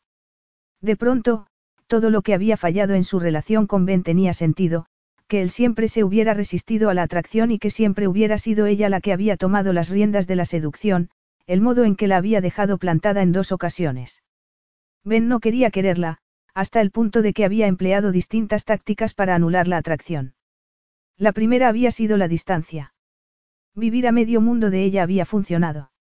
La segunda táctica había coincidido con la segunda vez que habían hecho el amor, Sofía estaba segura de que se había acostado con ella para hacer una valoración de lo que sentía. La tercera había sido la más insultante. Había usado a su propia gemela como, terapia de aversión, porque, si se hacían pareja, entonces tendría que plantearse el matrimonio. Ben sabía cómo eran sus hermanos y sabía que no aceptarían que se acostara, o incluso saliera, con ella sin ofrecerle un matrimonio. De hecho, la actitud de Nick en la isla hacía menos de una hora así lo había demostrado. Si Ben no se hubiera comprometido, Nick, por mucho que lo apreciara, le habría dado un ultimátum y los vínculos empresariales habrían peligrado. Cuando Ben volvió al jeep, ella cerró los ojos y fingió estar dormida. Unos minutos después él la dejó en su apartamento y la miró extrañado cuando ella recogió sus cosas y no se acercó a besarlo. El teléfono de Ben volvió a sonar. Él lo ignoró, le dijo a qué hora la recogería para ir a comer y se marchó. Sintiéndose una autómata, Sofía entró y se duchó. Metió la ropa llena de arena en la lavadora y fue a la cocina a beber agua. Terapia de aversión. Qué humillante. Ahora tenía todo el sentido del mundo que Ben no hubiera mencionado nada sobre el amor, sino solo sobre el compromiso. Iba a casarse con ella porque creía que debía hacerlo. Entonces Sofía tomó una decisión. No se casaría con Ben. Quería un marido que la amase y la valorase, que no se sintiera obligado a casarse. Le dolería alejarse de él, pero más le dolería permanecer a su lado. Agarró el teléfono y buscó vuelos disponibles. De pronto, la necesidad de volver a Nueva Zelanda, a la soledad y la belleza de Dolphin Bay, se volvió abrumadora. No podría estar lejos mucho tiempo porque tenía un negocio que dirigir, pero sí podía marcharse una semana y trabajar desde allí. Además, Francesca podría echarle un ojo a todo. Había un vuelo que salía en unas horas. Miró el reloj. Ben volvería para recogerla a las dos. Los horarios cuadraban. Tendría tiempo de subir al avión porque, si a él se le ocurría ir a buscarla al aeropuerto, llegaría demasiado tarde para detenerla. Ben llamó a la puerta de Sofie. Al no recibir respuesta, probó a llamarla por teléfono, pero le saltó el buzón de voz. La señora mayor que vivía al lado abrió la puerta sin quitar la cadena del cerrojo. Si buscas a Sofie, se ha marchado. Se ha ido al extranjero. La mujer cerró la puerta antes de que Ben pudiera preguntarle nada. Pero, bueno, de todos modos tampoco le había hecho falta. Había sospechado que pasaba algo al verla tan callada en el jeep, y que se hubiera marchado y no respondiera a sus llamadas lo confirmaba. Estaba seguro de a dónde había ido. Llamó al aeropuerto de Miami mientras bajaba los escalones de dos en dos. Como no, le confirmaron que en una hora salía un vuelo hacia Nueva Zelanda. Subió al jeep y se dirigió al aeropuerto. No estaba lejos de la casa de Sofie, pero había mucho tráfico. Mientras conducía, llamó a un conocido que se ocupaba de la seguridad del aeropuerto y que le confirmó que Sofía estaba en un vuelo rumbo a Nueva Zelanda. Aparcó fuera del edificio de salidas, entró y miró los paneles informativos. El avión no había despegado aún, pero los pasajeros ya estaban embarcando. Preguntó en información y le dijeron que el siguiente vuelo salía a primera hora de la mañana. Tendría que hacer escalas y se perdería muchas reuniones, pero de pronto el negocio dejó de importarle. Podía atenderlo por teléfono y, además, podía contar con Hannah. Sacó el teléfono para enviarle un mensaje y, cuando vio el último que le había enviado ella, en el que mencionaba lo de salir con Francesca como terapia de aversión, por poco no se le paró el corazón. Sofía debía de haberlo visto mientras él compraba el ibuprofeno. Volvió al jeep y condujo de vuelta al centro de la ciudad. Le había hecho daño a Sofía, un daño irreparable. Sin saber cómo, acabó en al fresco. Aparcó fuera y vio a varias parejas entrar en el restaurante. Ahora que recordaba cómo se había comportado, no le extrañaba que Sofía hubiera salido huyendo. Había sido arrogante e insensible. No se le ocurría ni un solo motivo por el que ella quisiera volver con él. Pero tenía que intentar recuperarla. Respiró hondo para soltar el nudo que tenía en el pecho. Tenía que recuperarla porque la quería. Capítulo 14. Francesca bajó del avión que la había llevado a Nueva York y tomó un taxi hasta el hotel boutique que había reservado en Manhattan. Estaba cerca del centro comercial de Atraeus, así que, una vez se cambiara de ropa, Solo tendría que caminar media manzana y estaría allí. Se duchó, se secó el pelo y sacó el vestido rojo que llevaba la noche que se había acostado con John. Su intención era tener exactamente el mismo aspecto, incluyendo la ropa interior, con el fin de tener alguna posibilidad de ayudarlo a recuperar la memoria. Una hora después entró en las lujosas galerías y aceptó una copa de champán de un camarero. Repasó su estrategia. Era muy sencilla. Haría lo posible por reproducir las conversaciones y las acciones de aquella noche que habían pasado juntos en Miami con la esperanza de que él lo recordara todo. Si eso no funcionaba, recurriría a la seducción. Vio a John abrazando a una atractiva rubia y le dio un vuelco el estómago. Parecía que su miedo a que John encontrara a otra antes de que ella tuviera la oportunidad de recordarle lo perfectos que eran el uno para el otro se había hecho realidad. Pero al ver a Constantine Atreus, el primo de John, acercarse a ellos, respiró aliviada. Esa mujer era Siena Atreus, la esposa de Constantine. Siguió acercándose a él y, cuando sus miradas se cruzaron, se le aceleró el pulso. Aún así, se controlaría y no cometería ninguna estupidez ni haría nada impulsivo delante de todos. En Miami habían conectado en la terraza, así que tenía que intentar llevarlo afuera y estar un rato a solas con él. Cuando llegó a su lado, Constantine y Siena se habían alejado para hablar con otras personas. John se quedó mirándola perplejo. No eres Sofie. Sofie no ha podido venir, así que me ha pedido que viniera en su lugar. Un camarero pasó por su lado y Francesca le dio la copa de champán, que ni siquiera había probado. Acabo de tener un déjà vu de lo más raro. No es un déjà vu, dijo Francesca, de pronto sintiéndose segura de que todo iba a salir bien. Es un recuerdo. ¿Hay alguna terraza por aquí? A lo mejor te acuerdas si vamos fuera. Hay un hotel encima de las galerías. He reservado el ático para pasar la noche y tiene acceso a una azotea. Francesca entrelazó la mano con la suya. Puedes dejar tu fiesta unos minutos. Después de subir al ascensor, John abrió el ático y salieron a la azotea, que tenía unas vistas espectaculares de la ciudad y, lo más importante, unas plantas grandes parecidas a los ficus del hotel de Miami. Francesca fue hacia una de ellas, pero John la detuvo. He estado teniendo algunos sueños. Nosotros. Sí, Francesca se puso de puntillas y lo besó con suavidad. Nos acostamos y a la mañana siguiente llevaste a Sofía a la ciudad. Y tuvimos el accidente, continuó él, agarrándola por la cintura. Los recuerdos me han ido viniendo en fragmentos.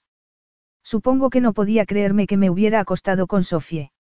A ver, me cae bien, pero... No es tu tipo. Él sonrió. Sus dientes blancos resplandecieron contra su piel oliva.